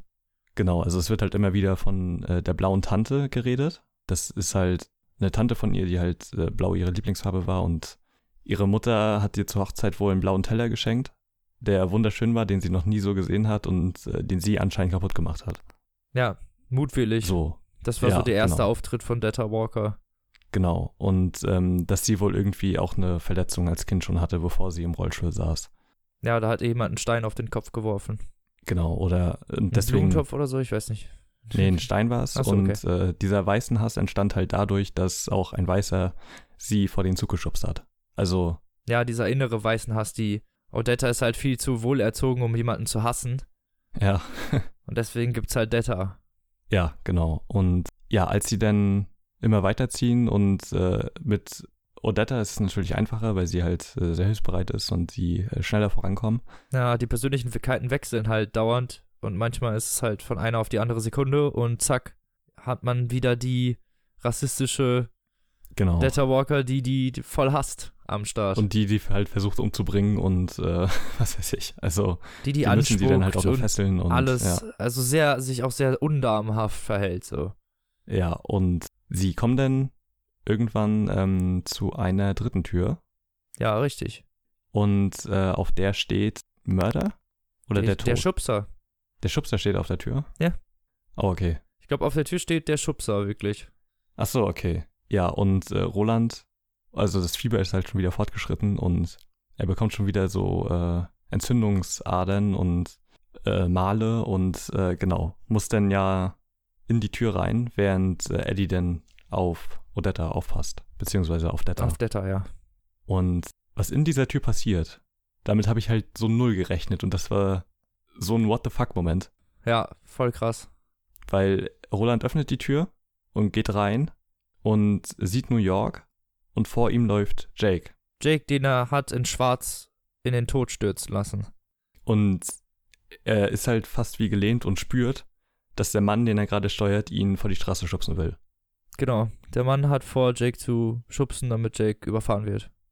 Genau, und er übernimmt dann kurz die Kontrolle, geht dann an ihm vorbei und er, also der Mann merkt halt gar nicht, dass irgendwas da mit ihm los war und hat das dann in dem Fall verhindert. Aber Roland spürt auch, dass es eigentlich nicht der Tag war, an dem Jake äh, gestorben ist. Nee. Also, dass er es, dass es jetzt sowieso nicht äh, geklappt hätte. Nein. Er benutzt halt dann den Körper dieses Mannes. Jack Mord heißt er, glaube ich. Ja, genau. Und besorgt sich halt erstmal Sachen. Ja, aber davor. Achso, oh zieht er sich äh, wieder zurück und man sieht, wie ähm, Jake Mord den Stein fallen lässt auf äh, Odetta Holmes. Da verkleidet er sich als Penner in, und geht halt in ein Haus und das sind halt irgendwie so seine, also er verletzt ja gerne Menschen. Ja. Und das ist auch wieder so ein typischer Stephen King Charakter. das stimmt. Genau, er, er will einfach Menschen verletzen oder töten oder einfach Einfach böse sein, einfach. Genau. Und er geht dann halt in so ein verlassenes Haus und guckt auf die Straße und sieht dann die Familie vorbeilaufen und lässt den Stein fallen auf Odetta und geht dann halt raus und verhält sich halt wie ein Penner, aber nicht zu auffällig, dass er gesehen wird, so und das Ganze wird halt abgetan als äh, Unfall. Genau. Und von da an ist Roland natürlich, also es interessiert ihn einfach gar nicht mehr, ne? Er geht einfach direkt in ihn rein ja. So ungefähr. Und also er, der Typ ist eigentlich normal Steuerberater oder so. Äh, und ist halt im Büro. Und Roland übernimmt einfach seine Kontrolle, geht raus und benutzt ihn einfach für ja. seine Zwecke. Benutzt ihn einfach, nimmt, nimmt einfach den Körper von ihm, um halt sich vor allem Medizin und Munition zu kaufen. Genau, denn er, das ist auch eine ganz geile Szene, wie er in den Munitionsladen geht und halt so fragt, wie viele denn in so einer Packung sind. Und dann irgendwie so, ja, 40. Schuss oder so. Ja, und er komplett ausrastet und sagt so, was, 40 Schuss? ja, genau, und die müssen ja ein Vermögen kosten, denn ja so 17,50. Ja, genau, und dann guckt er sich ja die Geldscheine an und dann, boah, ich kann mir vier von diesen Packungen leisten, nur mit den Geldscheinen, die ich habe. genau, und er kriegt sie allerdings nicht zu kaufen direkt, denn äh, er hat keinen Waffenschein und ist in Manhattan und da ist die Gesetzlage halt so, dass er dann keine Munition kaufen kann. Und er macht dann schon sich so einen Plan, er lässt seine Brieftasche fallen und kickt die unter den Tresen und geht zur Polizei, die dann vor der Tür steht und sagt, hier, der hat mir meine Brieftasche gerade geklaut, der Verkäufer. Ja, genau. Und äh, die Polizisten gehen dann rein und wollen ihn schon lange verhaften, weil er die halt irgendwie voll nervt und so. Den Waffenhändler halt, ne? Genau, und Roland kommt dann rein und knockt die Polizisten aus und bekommt äh, die Patronenschachteln und äh, was er sonst noch so braucht und lässt ihn aber auch Geld da. ja, genau. Und der Verkäufer kann es irgendwie gar nicht fassen und ist halt vollkommen in Schock. Und äh, ja, Roland geht weiter. In den nächsten Laden, in die Apotheke. In die Apotheke und will halt das gleiche Medikament, wie er davor schon hatte. Ja. Also weil die halt verschreibungspflichtig sind, zückt er da halt auch die Waffe. Und bedroht einfach direkt den Kassierer und sagt, gib mir das und das. Genau, und der Kassierer ist ja, natürlich auch völlig verwirrt, weil er sich denkt, hä, wer kommt denn in eine Apotheke und bedroht mich mit einer Waffe, um Antibiotika zu kaufen? Also, ja, vor allem um, um Penicillin zu klauen, so ungefähr. Ja, also. ja genau, um Antibiotika zu, zu klauen und nicht Drogen oder halt irgendwas Psychedelisches oder so. Ja, genau. Und ja, die Polizei kommt dann halt auch, nachdem es so ein bisschen in so einer kleinen Schießerei endet, weil Roland die Waffe des Wachmanns aus seiner Hand schießt und hinter ihm noch ein Typ den Helden spielen will und er schießt sein Messer aus seiner Hand. Ja, stimmt, genau. Und die Schüsse werden dann gehört und die Polizisten, die dann gerade wieder aufwachen in dem Waffenladen, äh, fahren dann direkt dahin. Und ja, Roland knockt die beide dann aus und bekommt dann halt sein, sein Mittelchen und geht dann, also redet dann auch mit Jake das erste Mal richtig und fragt, ob er denn fahren kann. Und ähm, fährt ihn dann ins Village, genau an die U-Bahn-Station, in der er Odetta Walker, äh, Holmes meine ich, äh, vor, die, vor, die, vor den Zug geschubst hat. Ja, genau. Ne? Und ähm, springt selber vor den Zug. Genau. In, springt halt vor den Zug, äh, tötet Jake Mord und spricht, also versucht die ganze Zeit zu Odetta zu sprechen. So, guck jetzt in die Tür rein in dem Moment, weil ja. äh, parallel dazu hat Detta wieder übernommen und Eddie hat geschlafen und sie hat ihn überwältigt und gefesselt und ans Meer gelegt. So, und es wird halt abends und die Hunger kommen dann bald. Genau, und Sie wartet dann halt, weil sie Roland auch umbringen will, natürlich, weil bis sie er halt aus der Tür zurückkommt. Will. Sie wartet bis, weil der Körper bleibt dann immer vor der Tür zurück, das soll man vielleicht vergessen. Also wenn ja, stimmt, er durch genau. die Tür geht, dann geht nur der Geist in die Tür hinein ja. und der Körper bleibt aber in der Welt zurück. Genau, und sie sieht aber in dem Moment in der Tür, wie, also das wird auch von Eddie davor so beschrieben, dass wenn Roland sich umdreht und zur Tür kommt, dann sieht er sich selber, aber es ist nicht so, als würde er sich halt im Spiegel sehen, sondern als würden zwei verschiedene Personen sich quasi gegenseitig angucken. Ja. So ungefähr. Und Odetta sieht es dann und sieht, wie er stirbt und die beiden, also beide gucken gleichzeitig zu, im Prinzip. Sowohl Detta als auch Odetta. Ja, genau. Und sehen beide, dass die Verursach, der, der Verursacher sozusagen ihrer Persönlichkeitsspaltung ja. da gerade stirbt. Ja, genau. Sie weiß sofort Bescheid, was in dem Moment passiert. Die, genau, in, im Inneren ergibt sich quasi so ein Kampf in dem Odetta Detta dann im Endeffekt umarmt und sagt, dass sie sie liebt und es entsteht eine neue Person. Also es wird so beschrieben, dass es halt eine, eine dritte Person ist. Dass, äh, dass es zuerst Odetta gab, dann gab es Detta und jetzt gibt es eine dritte Person, die halt beide beinhaltet, aber noch mehr ist. Und die heißt Susanna. Genau, und äh, natürlich befreit, äh, wird Eddie dann auch befreit und Roland kann sein Medikament nehmen und äh, genau, Jetzt ist Susanna halt am Start und ein völlig neuer Mensch, mit dem endlich gut umzugehen ist. Richtig. Die halt dann die positiven Eigenschaften von Odetta und Detta vereint. Ja. Also die spitze Zunge von Detta bleibt ihr ja dann durchaus erhalten. Ja, genau. Ähm, genau. Und damit endet eigentlich drei. Ja, genau. Sie äh, ziehen dann zu dritt fort in den Wald. Genau, der danach, der nach diesem Strand dann kommt. Es ist halt auch so fast genau. so, als wäre der Strand genau so lange gewesen, wie sie Zeit für ihren Vorgang des Ziehens brauchten. Ja, genau. Also Roland hat ja die Leute gezogen sozusagen und der Strand war genau so lang, ja. dass er dafür Zeit hatte. Ja, genau, denn äh, also da wäre er halt auch wieder fast gestorben, wenn er nicht das Medikament bekommen hat und jetzt rabbelt er sich natürlich auf und so und äh, hat auf jeden Fall genug, um die Entzündung komplett zu stoppen. Ja, klar. Ne? Ja, und, und die drei ziehen dann halt in Richtung Wald. Genau. Und das ist das Ende von Teil 3. Ja. So, und äh, du meinst ja, äh, da haben wir uns ja vorhin schon mal drüber unterhalten, äh, dass 3 eigentlich so fast dein Lieblingsteil der Reihe ist, ne? Ja, 3 ist also abschließend mein, also mein Lieblingsteil der Reihe ist das auf jeden Fall. Vor allem, mhm. weil, also ich fand Schwarz super geil als Einstieg, ne, weil du halt wirklich nicht ja. so weißt, was passiert. Ich fand 3 aber deswegen geil Fall. wegen diesem, wegen diesem Twist. Ich hätte halt niemals gedacht, dass das halt irgendwie da mit in dieser Geschichte mal reinspielt. Dass der irgendwann mal in unserer Welt ist oder irgendwas. Weißt du, was ich meine? Also diese, mhm. diese Verknüpf Weil man hat immer schon Andeutungen gesehen, dass in seiner Welt es halt auch Sachen von unserer Welt gibt, ne? Ja, das durchaus, das durchaus. Aber ich hätte halt nicht gedacht, dass. Mhm.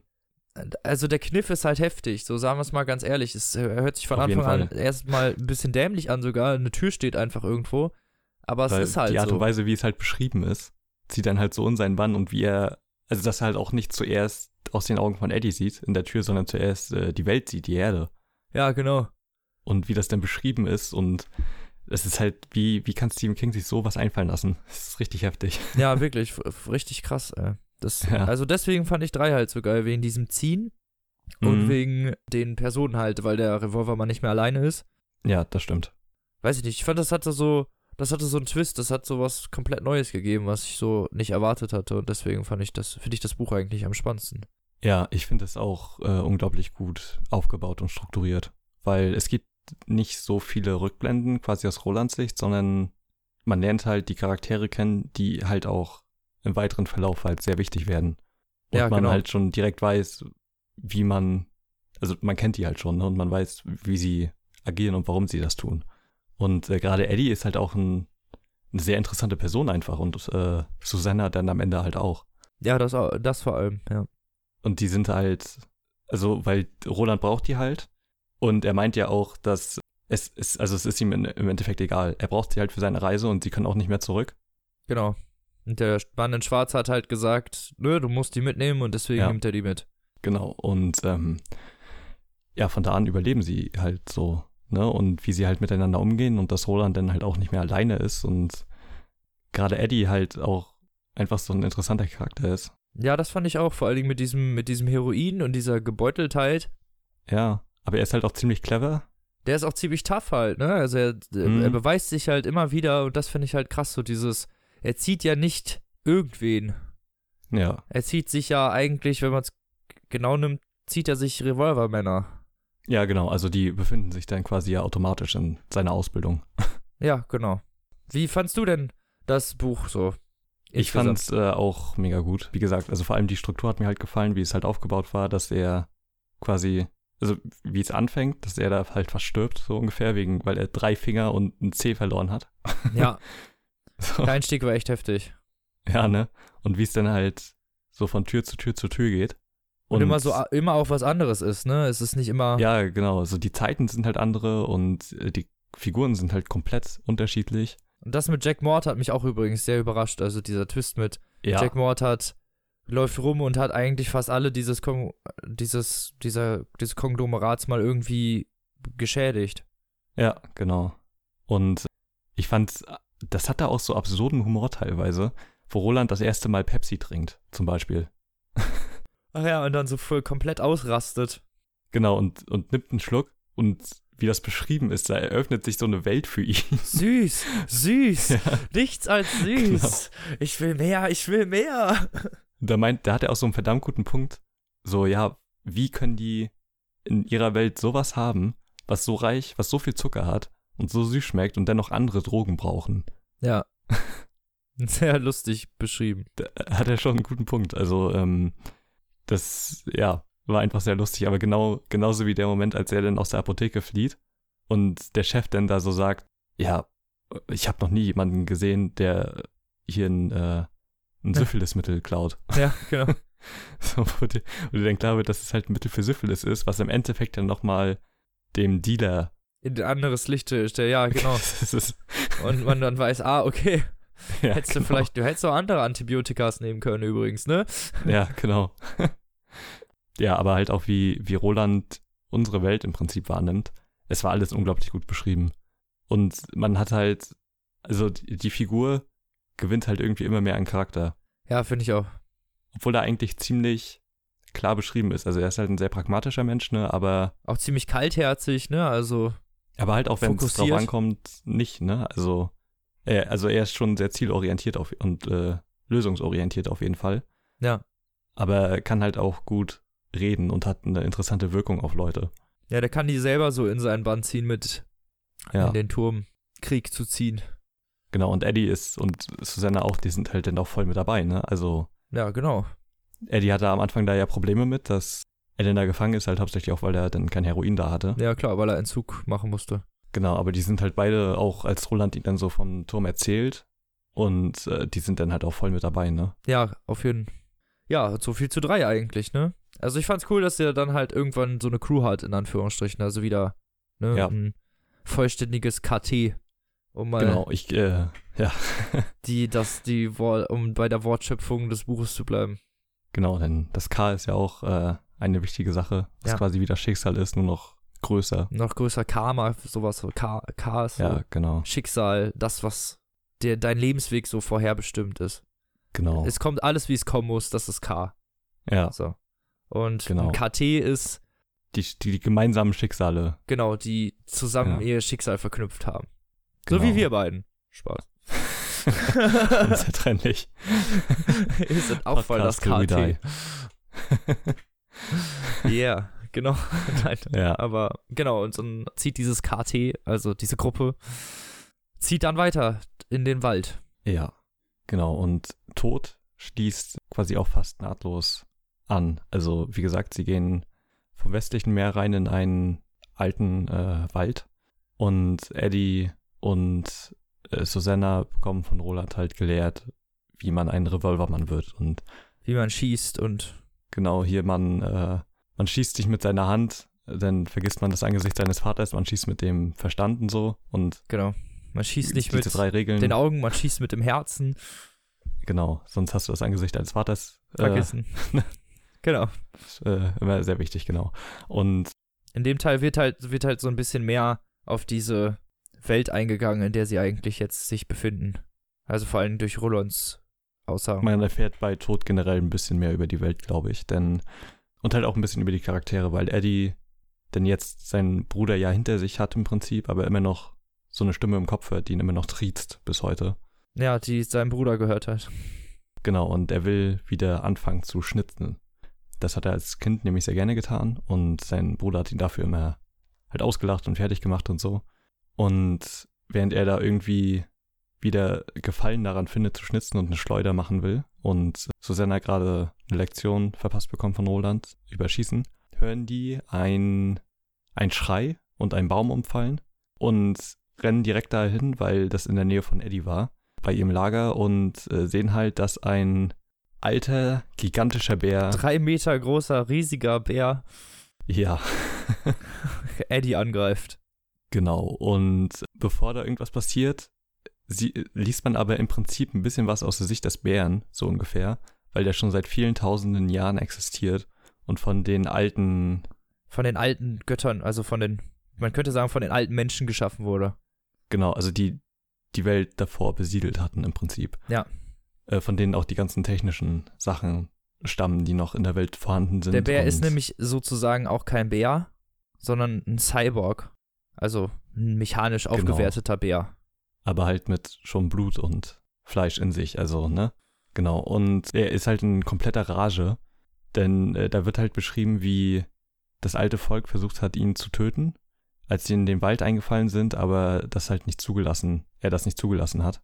Und äh, die dann halt immer weiter vertrieben hat. Und er ist anscheinend äh, von einem Parasiten befallen worden, der ihn halt in um in die Garage versetzt. Bringt, ne? Das hat mich so ein bisschen an hier Last of Us erinnert, diesen Virus. Ja. Diesen, das Pilzding. Irgendwas, irgendwas hat ihn angefressen, irgendwas hat seine Schaltkreise angegriffen oder sein Gehirn, ich weiß nicht ganz genau, irgendein Parasit. Genau, und er, er niest dann auch immer und da kommen dann auch ganz viele Sporen raus. ganz, so ganz viele Maden und so, so richtig eklig. Ja. Also er ist wirklich, er ist wirklich infiziert mit irgendwas, Gelbfieber, ja. ach, ähm, Tollwut, was weiß ich, mit irgendwas. Ja, mit irgendeinem Parasiten, ne? Und merkt halt, dass jetzt wieder Eindringlinge da sind nach so vielen tausend Jahren. Und läuft halt in unbändiger Wut dahin und reißt Bäume um und bis er dann halt Eddie sieht, ne? Und Eddie bemerkt ihn gerade noch so, weil er halt so Gedanken verloren war und gerade die Stimme seines Bruders ausgeblendet hat. Und geistesgegenwärtig klettert er den Baum hoch, so kurz bevor ihn der Bär kriegen konnte. Ja, Roland und Susanna laufen dahin. Ja, und dann beginnt halt eine Schlacht gegen diesen Bären. Genau, denn äh, der Bär schüttelt den Baum und versucht ihn halt umzustoßen und Eddie zu töten. Und äh, die sehen, wie etwas aus seinem Kopf rausragt. Und sich dreht. Genau, so ein, ein kleines metallenes Etwas anscheinend. Und äh, Roland denkt nach und sagt äh, Susanna, dass sie schießen soll. Also das, er nutzt es quasi direkt als Lektion. genau. Ähm. als Praxislektion und Susanna muss dann diese Mini-Antenne es ist eine Antenne genau. auf dem Kopf des Bären abschießen. Genau, und da sagt Roland, also er muss halt selber erstmal klarkommen und sagt dann, schießt den Hut ab. So, und ja. weil es dann halt dachte, das sieht wie eine Antenne aus und so gar nicht wie ein Hut und so, aber egal. Und äh, sie trifft auf jeden Fall mit dem ersten Schuss. Und der Bär geht sofort zu Boden. Ja, er beginnt noch zu straucheln und so rum zu tänzeln und reißt dann noch ein paar Bäume um und so und äh, stirbt jedenfalls. Und sie sehen, dass sein Name Shadik ist und zwar sehen die das, weil Schadig. das in ihm eingraviert ist. Schadig. Okay. Ich habe das Hörbuch gehört. Ach so, okay. ja. Und ja, Eddie und äh, Susanna wissen natürlich, dass es Roboter gibt und so maschinelle Wesen, aber sowas haben die halt auch noch nicht gesehen, außer, also Eddie fühlte sich an Terminator erinnert. Ja, klar, so weil so riesig und ist ja nicht mhm. normal. Genau, und Roland erzählt ihnen dann, was es damit auf sich hat, weil er selber nicht geglaubt hat, dass es tatsächlich existiert. Und zwar ist der Bär einer von 13 Wächtern gewesen, die das alte Volk gebaut hat. Und diese Wächter sollten Portale beschützen, aber anscheinend sind doch alle anderen gestorben. Es gab noch irgendwie eine Schildkröte und was weiß ich alles. Und nee, Roland meinte halt, das sind. Hm? Nicht alle. Nee? Achso, okay, ja, aber. Nee, mindestens äh, drei, müssen, mindestens vier müssen ja noch leben. Achso, ja gut, aber Roland meinte halt, also hat überhaupt gar nicht. Ja gut, das sind auch nur die geglaubt, Wächter, ne? ne? Genau. Dieser Portale. Also es geht vor allem darum, das sind Balken könnte man sagen. Also die beschützen die Endstellen von so bestimmten, von Balken. Das kann man sich so vorstellen wie unsere Breiten- und Längengrade ungefähr. Ja. Nur dass genau. das halt so, die liegen so mhm. übereinander und da, wo die Balken sich berühren, also jeder Balken steht für eine Realität. Und die stehen quasi im, im Kreis. Ne? Also die 13 Portale. Ja, genau. Und die, da, wo die, genau, und da, wo die sich überkreuzen, die Parallelwelten sozusagen, da steht der ja. dunkle Turm der das Zentrum aller Welten. Genau, der das Zentrum aller Welten darstellt. Ja, genau. Und ja, sie begeben sich dann halt auf die Suche nach diesem Portal und Roland glaubt da halt, dass das alles nur Kindermärchen gewesen sind, die er halt da gehört hat. Und ja, finden ist dann auch relativ äh, leicht, denn der Bär hat eindeutige Spuren hinterlassen. Ja. Und genau, sie stehen dann davor und Rolands Plan war dann im Prinzip, sich umzudrehen und einfach in die entgegengesetzte Richtung zu laufen. Weil das Portal ja das, das Ende des Balkens bildet und er dann nur noch dem Balken folgen muss. Genau, und man kann den auch tatsächlich sehen. Also Balken. in den Wolken, ja, genau. Genau, die machen sich dann auf den Weg und man erfährt halt so ein bisschen mehr über diese Welt. Roland meint, dass sich die Welt, also weil das, äh, ein Kompass hat in dem Fall keinen Sinn zu benutzen, weil also diese Portale funktionieren auch mit irgendwie äh, Magnetismus. Genau. Ähm, aber immer, wenn man nur genau darunter steht quasi. Und weil die Welt sich halt immer weiter vergrößert, je länger die Zeit voranschreitet. Ja. Und die Entfernungen halt immer größer werden. Und Roland hat, um da zu sein, wo er jetzt ist, über 20 Jahre gebraucht. Genau. Er ist ununterbrochen gelaufen quasi. Und und her, genau, die ganze Zeit. Und ist eigentlich nur die ganze Zeit dem Mann in Schwarz auch hinterher gelaufen. Genau, weil die Welt sich halt immer weiter ausdehnt. Und ja, man merkt, dass ein innerer Konflikt in Roland herrscht. Denn er hat ja Jake Maud getötet ähm, in drei. Ja. Bei genau. der dritten Tür und das war ja auch derjenige, das wurde Roland dann klar, dass der Jake halt auch getötet hat. Er dachte ja zuerst, das wäre der Mann in Schwarz gewesen. Aber Jake Maud hat sich halt immer anders verkleidet und an dem Tag hat er sich halt als Priester verkleidet. Und Roland wusste halt, dass es, als er in ihn eingedrungen ist, nicht der Tag war, weil er da nicht als Priester angezogen war. So, das wurde ihm im Nachhinein klar und das ist halt quasi nur von, von dem Mann in Schwarz halt so aufgesetzt wurde. Dass es halt von ihm so ungefähr geplant war. Und diese Verhinderung des Todes lässt halt ein Paradoxon in Rolands Gehirn entstehen. Und zwar spürt er halt, spürt halt gleichzeitig, dass er Jake begegnet ist und dass er halt gestorben ist, so wie man es in Schwarz gelesen hat. Aber gleichzeitig ist er ihm halt auch nie begegnet. Ja, das Ganze wird ja auch aus der Sicht von Jake zwischendurch dann erzählt, beziehungsweise fängt das, glaube ich, so an, dass Jake aufwacht in seinem Zimmer und weiß, dass er eigentlich tot sein müsste. Genau, also das ist halt nach, kurz nachdem äh, Roland das erklärt hat, weil ja, genau. das macht ihn halt schon fertig und er unterhält sich dann halt irgendwann mit äh, Eddie und Susanna darüber und genau kurz danach, also weil Roland meinte auch so, was meinst du denn, wie sich das für Jake anfühlt? Ja, genau. So, der ist halt, der Junge ist elf. Ja. und äh, muss ja die gleichen Gedanken haben. Ja, genau. In Jakes Sicht geswitcht, wo der das gleiche Paradoxon hat, ne? Dass er von Roland fallen genau. gelassen wurde, aber eigentlich gar nicht bei Roland war, weil er ja nie von dem Auto überfahren wurde. Ja, genau, aber halt auch diese Sehnsucht nach dieser Welt hat und er glaubt halt, dass jede Tür, durch die er geht, es wird halt auch immer wieder beschrieben, jetzt, jetzt ist, ist diese Tür da und er wird wieder in diese Welt kommen und der Revolvermann wird da sein und das Dörrfleisch und die Wüste. Und das wird halt immer so geschrieben dass er in, und, in die Welt wieder zu reinkommt und dass er unbedingt da wieder hin möchte. Genau, und er beginnt halt langsam den Verstand zu verlieren. Und äh, man erfährt halt ein bisschen was über ihn, über seine Lebenssituation, über seine Eltern, über seine Schule. Genau. Und er wandert dann durch New York eigentlich in ziemlicher Depression, ja. könnte man sagen, und äh, gefangen in diesem Paradoxon, auch schmerzvoll gefangen in diesem Paradoxon und findet ja. dann, glaube ich, einfach auf seinem Spaziergang einen. Ja, äh, spürt er halt, also erkennt er irgendwie einen Ort wieder und weiß genau, was denn als nächstes passiert. Genau. So ungefähr. Und er weiß genau, wie die Abfolge läuft. Genau, da ist er dann an dem Tag, in dem er eigentlich getötet werden sollte. Witzigerweise mein Geburtstag, der 9. Mai. Ach, witzig, lol. Das ja. ist echt lustig. Naja, zumindest läuft er halt und findet und merkt irgendwann so ein, so ein, so ein Sog, glaube ich. Also einfach, einfach irgendwas, was ihn so eine Anziehungskraft, äh, irgendwie, irgendwie ein Chor singt, irgendwie, als er, er ist da und dieser Ort fühlt sich an, als wäre er richtig. Genau. Einfach als wäre das, das der richtige Platz im Universum, um da zu sein. Genau, und er geht dahin. Das ist so eine, eine Baustelle, glaube ich. Da stand mal ein Haus, das abgerissen wurde, mhm. und er geht da rein und findet dort äh, eine Rose. Genau. Aber nicht nur irgendeine Rose, sondern eine genau, wunderschöne, die schönste Rose, die man je gesehen hat. Die nicht nur, also die mit ihrem Rot ja das Zentrum der Welt sozusagen ausstrahlt. Genau, und ganze Universen bilden könnte, so ungefähr. Ja. Und davor haben wir vergessen zu erwähnen, weil er die Schnitzen oh. ja nochmal wichtig wird. Er hat, Roland hat immer noch den, den Kieferknochen von dem Mann in Schwarz. Und den wirft er ins Feuer. Einfach so. Also das hat keine besondere Bewandtnis in der Sekunde, er, er fühlte wo das einfach, dass er das jetzt machen musste. Genau. So, und Eddie sieht in dem Feuer, dass sich der Knochen zu einem Schlüssel formt und zu einer Rose. Und Eddie träumt auch von dem dunklen Turm und von einem gigantischen Rosenfeld, das davor ist. Ja. So, und äh, jetzt sieht Jake diese Rose und spürt das alles so ungefähr auch und sieht dann einen Jungen, der meint, dass er da und da hinkommen soll und äh, da wird er dann mehr erfahren, so ungefähr. Ja. Also Jake bekommt Hinweise, dass auf irgendwas. Genau, und schläft dann ein. Und äh, als er wieder aufwacht, ist es dann halt nur eine normale Rose. Und dieses Glühen ist weg. Ja. Vorerst. Aber er weiß natürlich, dass er es wiederfinden kann und kehrt nach Hause zurück. Und bevor er dann wieder loszieht, erfährt er dann halt, wie seine Englischarbeit gelaufen ist.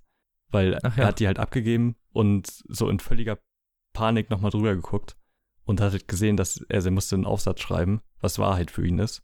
Und hat halt irgendwie so ein sehr kryptisches Gedicht geschrieben. Also sehr krass, wirklich. Also. Ja, es ist auch heftig beschrieben Der Revolvermann ist wahr, der Tod ist wahr, andere Welten sind wahr. Das stehen, dieses Gedicht ist so heftig. Ja, ne? Das war. Genau, und er kriegt von der Lehrerin halt eine 1 plus, weil die findet, dass es halt genial ist. Und die Symbolik und alles und Wirklich sehr äh, cool äh, also, gemacht. Ja. Auch wenn man schon so ein bisschen den Kontext natürlich kennt, so ist das mm. nochmal doppelt interessant. Ja, genau. So, und am nächsten Tag jedenfalls geht, also er schreibt dann da auch von äh, Zug und was weiß ich. Also er macht er also schreibt, ganz viele ja, genau, er schreibt von vielen Sachen, die auch genau. die dann noch Relevanz haben natürlich. Er geht am nächsten Tag wieder durch New York in einen Buchladen, in dem er ein Kinderbuch mitnimmt, und zwar von Charlie Choo -Choo. Es ist nicht irgendein Buchladen, der Buch ja. heißt, Laden heißt, glaube ich, Town oder ach, äh, Tower oder so. Nee, gar nicht, der Inhaber heißt so, ne? Ja, genau, der, der Inhaber heißt Tower und der Laden, ach shit, ich habe vergessen, wie er heißt, der hat aber einen richtig geilen Namen. Der hatte einen super coolen Namen, genau deswegen ist er nämlich erst da reingegangen, beziehungsweise stand da so eine Speisekarte, glaube ich. Irgendwie ja, irgendwie drauf. Literaturhunger oder so. Ja, genau. Irgendwas hat Jake in diesen Laden gelockt und in diesem Laden mhm. sieht er das Buch Charlie Chuff Chuff, was genau. halt eigentlich ein Kinderbuch ist, aber das Cover naja, ich will nicht sagen, fuck es, ihn ab, aber das, er, er, sieht dieses Cover und weiß ganz genau, dass der Zug lügt. Genau, von einem lächelnden Zug. Und er glaubt diesem Zug nicht. Er glaubt diesem Lächeln nicht. Das ist, das ist, ja. das ist falsch, das Lächeln. Genau, und er blättert das durch. Und das ist halt ein Kinderbuch, das einfach davon handelt, von einem Zugführer und seinem Zug, die halt viel miteinander fahren und der Zugführer, der Zug dann irgendwann aussortiert wird und ersetzt wird und am Ende kommt er aber nochmal zum Einsatz und äh, der, das, der Zug halt quasi ein Eigenleben und äh, ja, darf halt dann nochmal seine letzte Fahrt antreten. Genau. Und Jake stellt sich halt die ganze Zeit vor, wie der Zug durch Menschenmassen durchrast und böse mhm. in dieser Ecke steht und freut sich auch, als der Zug, glaube ich, ausrangiert wird. Also. Ja, genau. Jake hasst diesen Zug irgendwie, man weiß nicht warum zu diesem Zeitpunkt. Ja. Man denkt sich halt nur so, okay, was hast du gegen diesen Kinderzug? Aber okay. Man weiß es noch nicht. Genau. Und. Er unterhält sich dann auch mit dem Besitzer, äh, weil am Ende des Buches ein Rätsel steht. Ja, von genau. so ein biblisches Rätsel. Ich habe vergessen, wie es ging. ich Leute auch. Aber er ist auf jeden Fall auf der Suche danach und äh, der, der Besitzer meinte halt, dass wenn er glaubt, die Lösung gefunden zu haben, äh, dass das immer noch nicht komplett die Lösung ist. Also weil er findet die halt auch im Laufe des Buches. Äh, also was hat ein Bett, kann aber nicht schlafen und als so ein typisches Rätsel halt. Ne? Ja, genau. Und genau, Jake äh, zieht dann weiter äh, zu dem Ort, an dem er, äh, an dem der Junge ihm gesagt hat, dass er hinkommen soll. Und es ist ein altes Spukhaus, er, könnte man sagen. Genau, und davor sieht er nämlich Eddie und Henry, die noch wesentlich jünger waren. Wie sie zusammen Basketball spielen. Genau, und äh, Henry ihn so triezt und er durchschaut sie komplett. Ne? Also er weiß, dass Eddie der talentierte, talentiertere von beiden ist und ihn nur gewinnen lässt. Und genau, die beiden gehen halt in ein Spukhaus um, um die Ecke und Jake geht da auch rein und spürt schon, dass da irgendwas nicht richtig ist und er spürt, wie jemand zu ihm spricht. Und äh, parallel dazu sind Roland und äh, seine Gefolgschaft die reisen weiterhin eigentlich immer noch durch das Land und Roland ist halt immer noch geplagt von diesem Paradox.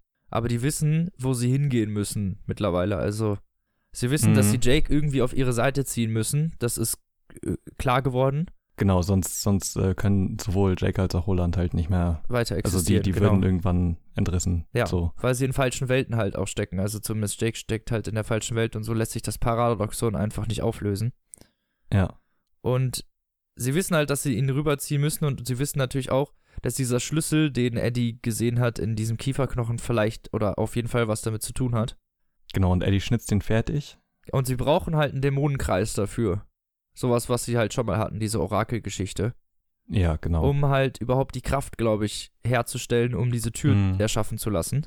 Weil es gibt halt so Stellen, wo die Realitäten, sagen wir es mal so, irgendwie dünn sind und wo man dann durchschlüpfen ja. kann. So wird das erklärt. Ja, genau. Und äh, sie finden auch einen im Unterschlupf des Bären. Ah ja, genau. Ne, da haben die ja, da verfolgen sie ja seine Spur immer weiter und ähm, finden halt auch einen Dämonenkreis. Und äh, Roland klärt sie vorher noch auf, was es mit den Dämonen auf sich hat. Und was sie brauchen, um Informationen für die zu bekommen. Hatten wir ja schon erzählt, was dann passiert. Genau, und äh, da passiert dann halt noch was krasseres. Weil äh, Susanna kümmert sich dann halt um den Dämon. Ja, es ist halt ein männlicher Dämon. Genau. Die können auch Geschlechter haben. Und es wird auf ziemlich, ziemlich ekelhafte Weise beschrieben, wie das Ganze vonstatten geht. Also. Genau, denn der Spieß dreht sich irgendwann um und Susanna hat Sex mit dem Dämon, bis er stirbt. Ja, genau. Susanna lässt ihn sozusagen schmelzen. Also sie. Ja. Naja. bumst den Tod, könnte man sagen. Ja, und das wird äh, sehr, also es ist eine sehr merkwürdige Stelle. Es ist eine sehr halt, explizite Stelle vor allem. Ja. Also. Genau. Ziemlich krass. Während und während dieser, in dieser Sekunde, wo Susanna diesen Dämon äh, bändigt, ja. in Anführungsstrichen, sagen wir mal, muss Eddie den Schlüssel zu Ende schnitzen. Also er hat schon während der Reise die ganze Zeit ja. an diesem Schlüssel geschnitzt und ist sich auch echt nicht sicher, ob dieser, ob der passt und muss jetzt halt dann in der Sekunde die letzten Details hinzufügen. So, während parallel Jake ja in diesem Spukhaus ist. Genau. Weil das, der auch einen Dämon beherbergt. Genau, der auch einen Dämon beherbergt. Und die müssen jetzt sozusagen gleichzeitig zusammen versuchen, beide Dämonen dazu zu bringen, die Tür ja. zu öffnen zwischen den Realitäten. Und Susanna macht das ja gerade und dafür ist die, der Schlüssel halt auch von Eddie gut. Eddie muss dann mhm. mit dem Schlüssel die Tür zur Welt von Jake öffnen. Genau, und Roland versucht ihn dann so gedanklich zu leiten, also Jake. Und genau, es klappt dann auch. Jake äh, wäre fast von dem Dämon gekriegt worden, aber. Ja, der Dämon stellt sich als das Haus heraus, also das Haus versucht ihn dann irgendwie zu fressen. Ja, genau, das Haus bekommt dann auch ein Gesicht quasi und äh, Zähne durch, und, ja, genau. durch die Bretter und versucht Jake halt zu fressen. Ja. Aber Jake schafft es halt, den Dämon zu besiegen, beziehungsweise auszutricksen. Ja. Und landet dann schlussendlich wieder in Rolands Welt. Ja. Und das Paradoxon löst sich an sich auf. Ja, genau. Weil, ich weiß nicht genau warum, jetzt aus dem Kopf heraus, aber ich glaube deswegen, weil Jake in Rolands Welt ist und sozusagen nicht von ihm fallen gelassen wurde. Mhm. Also, oder irgendwie sowas. Ja. Oder ich ja. weiß, oder weil Jack Mord nicht gestorben ist und deswegen wurde Jake da nicht zerquetscht und wurde dann halt im Nachhinein erst da reingezogen. So, glaube ich, ist das Paradoxon ja, aufgelöst. Stimmt, stimmt, genau. Also theoretisch war Jake nie in Rolands Welt. Ja, genau, denn das Ganze spielt ja in den 70ern, also wo halt Eddie und äh, Henry noch ein bisschen jünger waren und ja. das war halt noch lange bevor Jack Mott gestorben ist und deswegen, weil Jake ja nicht da war, konnte er ja auch nicht getötet werden. Richtig. So, so und ähm, damit ist das Paradoxon gelöst. Genau, Paradoxon gelöst und damit ist das KT komplett, könnte man sagen. Genau, es äh, gibt noch einen kleinen Nebencharakter, der noch dazu kommt, und zwar ein Billy Bummler. Scheiße, ich habe Eu vergessen, Mann. Genau, ein Billy Bummler, ein ein sprechender Hund. Ja, so ungefähr. Der hat so Hund, Wiesel, Katzen, Züge. Ja. So ungefähr und kann halt ein bisschen sprechen. Also. Wie so ein Papagei eher. Kann halt. Genau, also es sind Sachen anscheinend auch relativ intelligente Tiere. Ja. Und es ist ziemlich selten geworden, dass die überhaupt noch sprechen können. Und genau, genau Jack nimmt ihn da mit und zusammen zieht die Gruppe jetzt weiter den Balken entlang und äh, kommt in eine große Stadt, die sie sehr an New York erinnert. Ja, die, Allerdings, also die, die ist komplett zerfallen und wird von so zwei wirklich komischen, rivalisierenden Gangs betrieben. Also die sind wirklich nur noch, ja. die sind nur noch darauf aus, sich gegenseitig irgendwie umzubringen und sich gegenseitig das Leben schwer zu machen. Genau, die treffen in dem Ort dann ein paar alte Menschen, die halt sich eigentlich nichts damit zu tun haben wollen, aber trotzdem immer wieder ausgeraubt werden und so. Ähm, und die erzählen ihnen dann, was da in der Gegend abgeht. Und dass man da vielleicht nicht durchgehen sollte, aber sie haben halt leider keine Wahl. Ja. Als da durchzulaufen. Und auf dem Weg geraten sie in eine Falle und Jake wird von den anderen getrennt. Genau, denn Kinder sind da sehr wichtig. Genau. Weil es gibt nicht mehr viele und Frauen genauso wenig. Deswegen, aber Jake wird dann auf jeden Fall entführt, genau. Genau. Und sagen wir mal, nach einer relativ krassen Verfolgungsjagd und verschiedenen, mhm. ich will das jetzt hier nicht alles ausführen, weil wir sind, glaube ich, eh schon ein bisschen ja. Ja. drüber sozusagen. wird Jake gerettet von Roland, also zu seiner Eddie und äh, Roland schaffen es dann, mhm. Jake aus den Fängen dieser Gang zu befreien und flüchten eigentlich. Also sie töten mehrere Anführer und flüchten mhm. vor den äh, ihn verfolgenden Anhängern dieser Gang in einen Bahnhof. Also in den genau. Bahnhof, genau. der da neben dieser großen Stadt ist. Und da steht Blaine der Mono. Ein, eine Einschienenbahn. Eine Einschienenbahn mit, ja. äh, sagen wir mal, sehr eigenen Charaktereigenschaften. Und diese, ja. den Blaine der Mono, Jake als, Bla Jake als äh, Blaine den Mono erblickt, kriegt er halt den kompletten Schock, weil Blaine der Mono original aussieht wie Charlie Chuff Chuff. Genau, und der wird auch schon in seinem Gedicht erwähnt. Genau, der wird auch schon in seinem Gedicht erwähnt und Jake weiß eigentlich, dass sie da nicht einsteigen sollten, aber nicht anders können, als dort einzusteigen. Mhm. Er weiß nur, dass dieser Mono Gefahr bedeuten wird. Nun ja, sie steigen ja. dann halt ein und es ist es ist ein sehr hochentwickelter Zug, so wie man sich das vielleicht gar nicht vorgestellt hätte. Also ja, genau, extremst hochentwickelt mit Licht und äh, alles automatisch und halt einem Bordcomputer, ja. dessen Name Blaine ist. Genau, der natürlich äh, ein Psychopath ist mittlerweile, ne? Also so ein bisschen wie Hell aus 2001 so ungefähr. ja, genau. Der so lange schon halt dieser Zug ist, ja. dass er mittlerweile halt nur noch bösartig ist. Und er fährt. Er und mit Überschallgeschwindigkeit. Genau, fährt, ne? er fährt mit ja, Überschallgeschwindigkeit genau. und fährt das KT aus der Stadt hinaus, über das wüste Land. Ja. Was halt nur aus zerklüfteten Felsen und so besteht und wo sie halt so auch selber gar nicht durchgekommen wären. Mhm. Und Blender Mono erzählt ihn dann relativ gegen Ende des Buches, oder damit endet das Buch eigentlich, er stellt ihnen Rätsel. Ja. Und das ist, also Jake hat ja mehrere Bücher vorher auch ausgeliehen und darunter ist zum Beispiel auch eins dieser Rätselbücher. Und Blaine mhm. Mono stellt nicht irgendwelche Rätsel, sondern halt wirklich sehr schwer zu knackende Rätsel. Also ja. das sind dann so Fangfragen gerne mal. Weißt du, was ich meine? Das ist nicht, mhm. nicht was, worauf du so als erstes kommen würdest oder worauf so vielleicht die eine Antwort gibt. Ja. Genau. Und der, der Mono droht ihnen dann, falls sie bis zum Endziel nicht seine Fragen beantworten können, werden sie im Bahnhof zerschellen. Wird er halt einfach ja. mit Überschallgeschwindigkeit in den Bahnhof reinfahren und dann sind alle tot. Ist ihm scheißegal. Ja. Also ein Selbstmordzug. Sie stecken in einem Selbstmordzug fest. Mhm. Genau. Und damit, ganz ehrlich, endet das Buch. Ja. Ist schon äh, ein ganz schöner Dickmove irgendwie. Das ist, das ist schon, das ist richtig gemein, ey. Man, man liest das und denkt sich, ja. boah, die steckt jetzt in diesem Zug, was geht? Und bam, mm. zu Ende. Genau, weil die anderen Bücher wirken halt irgendwie schon abgeschlossen. Ja, durchaus. Also bei drei kann man durchaus sagen, ja, ne, der hat jetzt seinen KT, die ziehen jetzt los. Also es ist zumindest. Genau, bei Schwarz halt auch, ne? Also genau. er hat den Mann in Schwarz gefunden und. Ich will gar nicht wissen, wie das für die Leute gewesen ist, die damals Tod halt gekauft haben, als es neu rausgekommen ist. Und dann oh, wussten, ja, dass sie nochmal zwei Jahre auf das nächste Buch warten müssen. Nee, noch viel mehr. Tod kam 91 raus und Glas erst 97. dieser, dieser Wichser, Mann. Ja. Das ist so asozial, ne? Da fällt mir echt nichts mehr zu ein, ey. Ja. Das ist wirklich gemein. Junge, wie fies. Ja. Naja, egal. Also es ist auf jeden Fall ein richtig mieser Cliffhanger. Mm, und genau so endet unsere Folge nämlich auch hier. ha. Werden Roland und sein KT es schaffen, das Rätsel zu lösen? Wird Blaine der Mono mit Überschallgeschwindigkeit in den Hauptbahnhof einfahren? Das erfahrt ihr in der nächsten Folge. Papierstau. Nein, Spaß. Nein.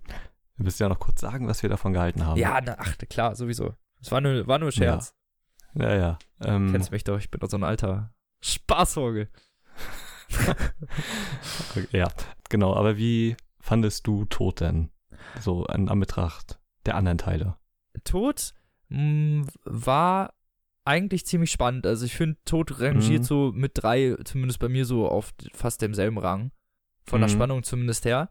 Weil das halt so diesen Twist, man wusste nicht, wie das Ganze ausgeht, ne? Mal abgesehen davon, dass man sich gefreut hat, eigentlich, dass Jake noch lebt und wieder da ist. Ja. Weil der Move in Schwarz schon echt mies war, wer ihn weggekickt hat und man ja, sich, schon, sich schon dachte so, boah, miese mhm. Krise.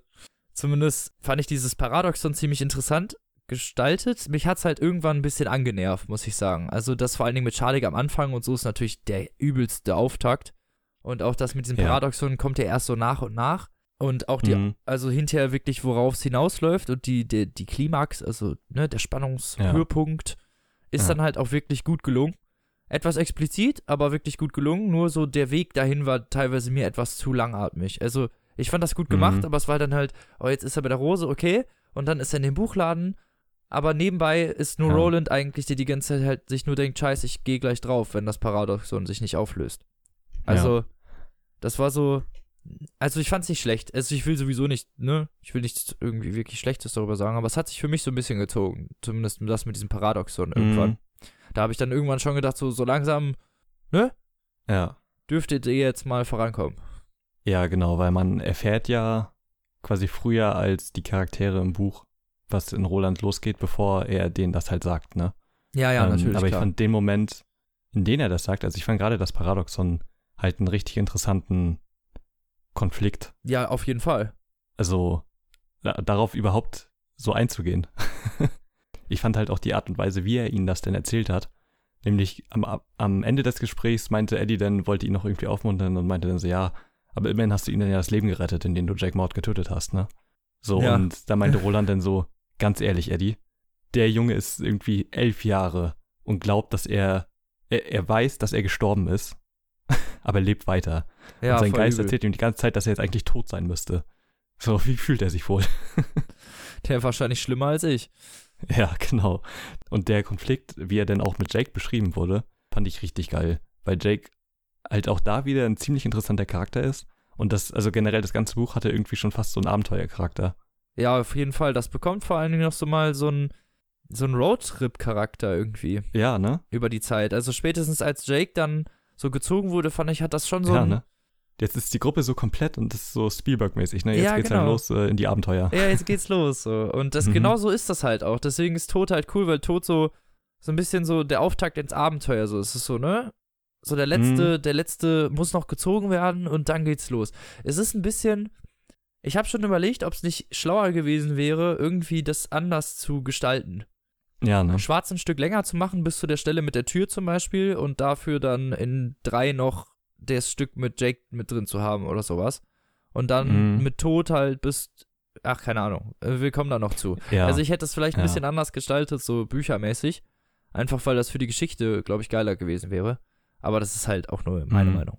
Ja, ja also, also ich fand halt, also weil das Ende von ich, Tod halt so mies wirkt einfach, weil du, das auf du jeden denkst, Fall. es geht los jetzt, ne? Sie steigen in den Zug ja. und dann fährt er mit, ne? Und jetzt müssen sie ein Rätsel lösen und boah, was geht ja. so? Und jetzt hast du halt so, finde ich, den spannenden Teil, den man so als eine abgeschlossene Geschichte, so der Blaine der Mono bezeichnen könnte, halt in mhm. zwei Bücher aufgeteilt.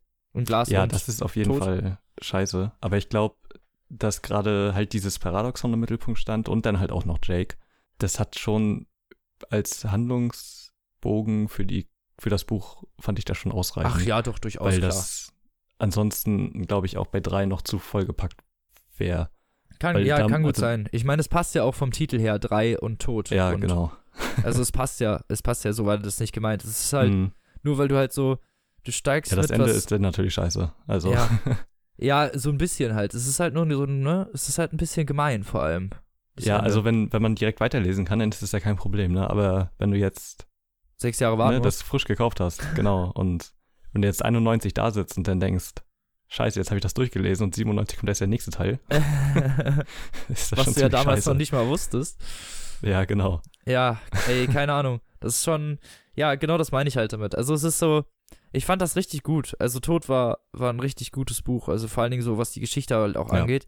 Und ich finde, es ist dafür, dass es gar nicht äh, so dick ist, ist da doch relativ viel Inhalt drin. Ja, man erfährt halt auch irgendwie noch mehr über die Charaktere, ne? Und so, Und ja. die Stadt und die, die, ganze Welt und so, ja. äh, was es damit auf sich hat, ja. Dafür war es eigentlich ganz, ganz gut sogar, also von der Erzählzeit her. Mhm. Wenn, wenn man es genau überlegt. So. Also eigentlich will ich mich doch nicht beschweren. Eigentlich war es okay so.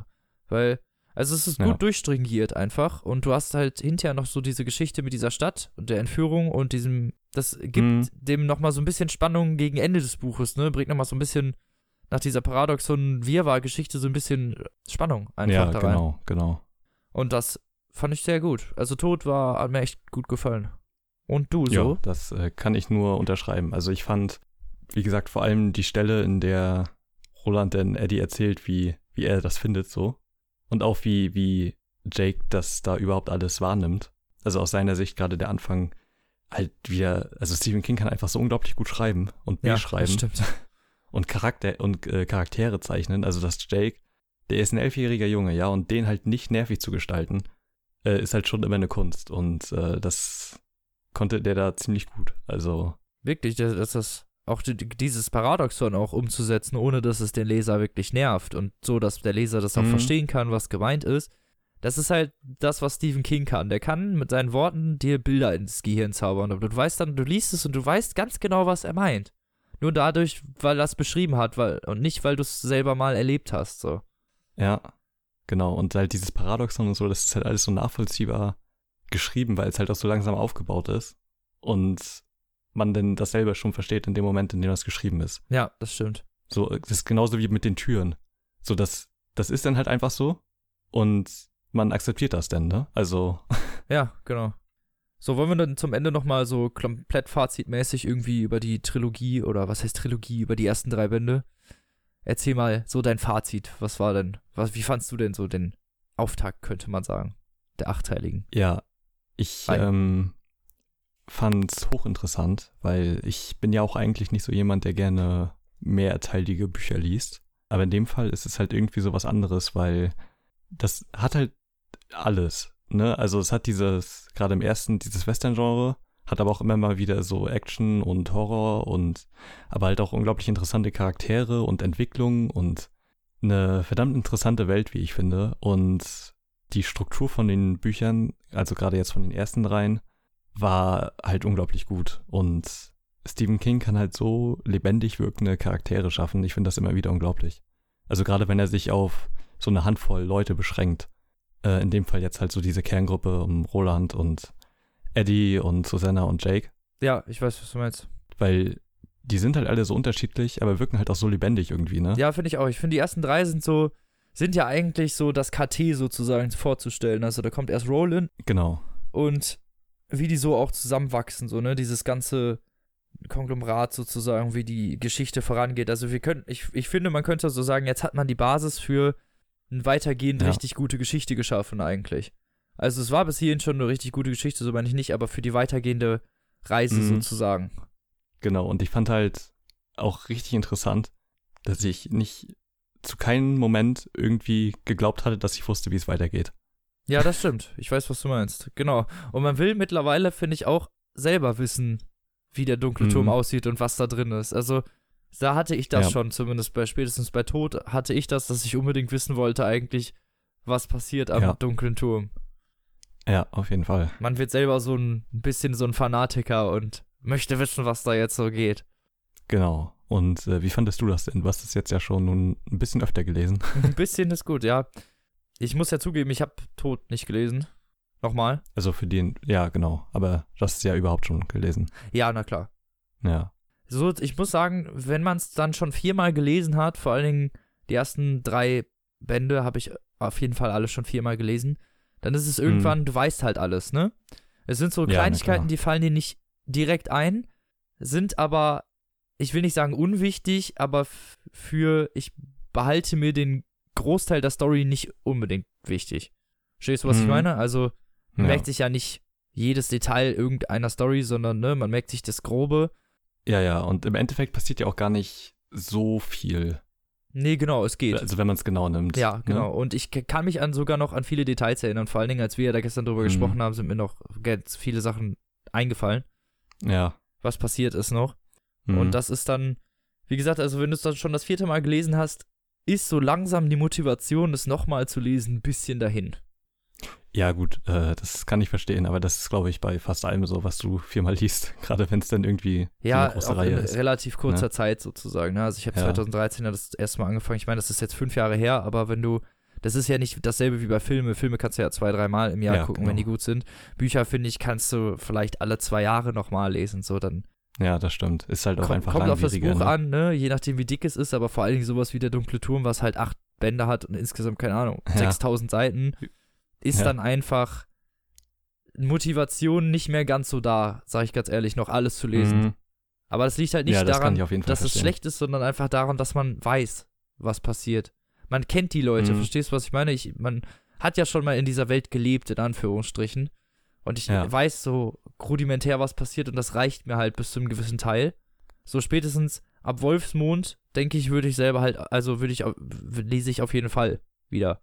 Mhm. Weil das halt die Teile sind, also Wolfsmond, Susanna und der Turm, die ich halt jeweils nur einmal gelesen habe, weil ich da halt nie hingekommen bin. Mhm. Vorher. Ja. genau. Du warst ja jetzt der Einstieg sozusagen mhm. für dich. Wie genau. war es denn als Frischling? Du bist auch schon richtig angefixt, ne? Man hört es ja. Ja, schon sehr. Also ich finde diese, diese postapokalyptische Welt halt richtig faszinierend. Und also das hat für mich schon fast so also so diese geheimnisumwobene Welt, halt so Adventure Time-Style, wo du halt auch nicht genau weißt, wie sich das entwickelt hat, warum ist das jetzt so, wie es ist, was ist davor passiert. Ja, genau. Und diese kleinen Andeutungen und so, das, äh, ja, mich fasziniert diese Welt halt vor allem und ich finde die Charaktere halt so unglaublich gut. Und dann kommt halt auch noch diese Handlung dazu und das, also das, da, da kommen alle Qualitäten von Stephen King. Alles äh, in so einem sozusagen. Zusammen. Ja. Ja, das stimmt. Finde ich auch. Also, hm, ich kann durchaus verstehen, dass er sagt, so, dass es sein, sein Herzwerk oder sein Lebenswerk. Das größte sozusagen. Werk, was er hier geschrieben hat, wahrscheinlich. Ja, ja. genau. Es ist halt mhm. nun mal sein, der dunkle Turm, es ist so der Turm und man, wenn man das liest, merkt man das auch, wie viel ja, ne? Herzblut ne? da reingeflossen ist und wie viel Gedanken der sich da drum gemacht haben muss. Ja, auf jeden Fall. Ja, ich fand, das war ist ein super Auftakt und ich freue mich schon auf den zweiten Teil, wo es dann um Glas und Wolfsmund. Aber ähm, genau, da müssen wir mal gucken, wann ich damit fertig werde und wir haben die nächsten Folgen auf jeden Fall schon gut ausgeplant, denke ich. Äh, ich werde mich auf jeden Fall ranhalten. Mach das. Alles gut. Wir haben äh, die mhm. nächsten Folgen auf jeden Fall noch gut was am Start. Ich habe zumindest auf jeden Fall noch ja. ein paar Bücher. Ein paar ist gut.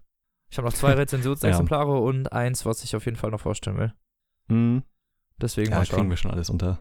Vielleicht untergrabe ich dich nächste Woche einfach. Dann darfst du nur ein Buch vorstellen. Hast du mehr ja, Zeit zum Lesen. stimmt, stimmt. Genau. Und dann machen wir das so. Ja. Ja. Und das war's eigentlich schon mit unserem dunklen Turm-Special. Zumindest. Ja. Teil 1. ersten Teil. genau. Ich hoffe, ja. ihr hattet so viel Spaß daran wie wir und wir hoffen, wir haben nicht zu viel vergessen oder irgendwas falsch erzählt oder verwirrend. Ich glaube, ich hoffe, das war alles gut. Aber ich glaube ja, schon. das also. hoffe ich auch. Wenn nicht, dann könnt ihr uns gerne verbessern. Ja, wir sind immer kritikbereit. Ja. Genau. Und falls ihr irgendwas in den nächsten Folgen irgendwie haben wollt, weiß ich nicht, äh, ein bestimmtes Buch oder vielleicht irgendwas in der nächsten Dunklen Turm-Special-Folge, irgendwas, weiß ich nicht. Vielleicht wollt ihr ein lustiges Intro oder mehr Auszüge. Genau, oder. Genau, weiß ich nicht. vielleicht Mao Am, keine Ahnung. Ja, geben wir euch alles. Alles. Wir können auch wieder die Luftpolsterfolien benutzen, wenn wir schlechte Jokes oh, ja. reißen, aber. Da müssten wir eigentlich die ganze Zeit knistern, deswegen. Ja, eben. Muss man sich ja beherrschen, ne? Echt so. Genau. Nee. Dann würde ich sagen, sehen wir uns auf der Buchmesse, ne? Ja, das stimmt. Nächste Woche ist oh, Buchmesse, ja. Freunde. Ja, das wird sehr lustig. ja, wir haben einiges geplant. Ja, da freue ich mich auch schon sehr drauf. Ich mich auch. Das wird bestimmt sehr lustig. Mhm. Yay. Hui. Genau. Wir freuen uns schon. Und mal sehen, vielleicht oh, ja. sehen wir ein paar von euch. Wer weiß. Genau. Und da werden wir bestimmt auch noch irgendeinen Quatsch machen, den wir dann auf YouTube oder als Podcast rausbringen. Mal gucken. Genau. Ähm, ja. Vielleicht führen wir auch ein paar Interviews. Was heißt vielleicht? Wir wissen schon, dass wir. Wir werden schon ein paar Interviews führen. Genau.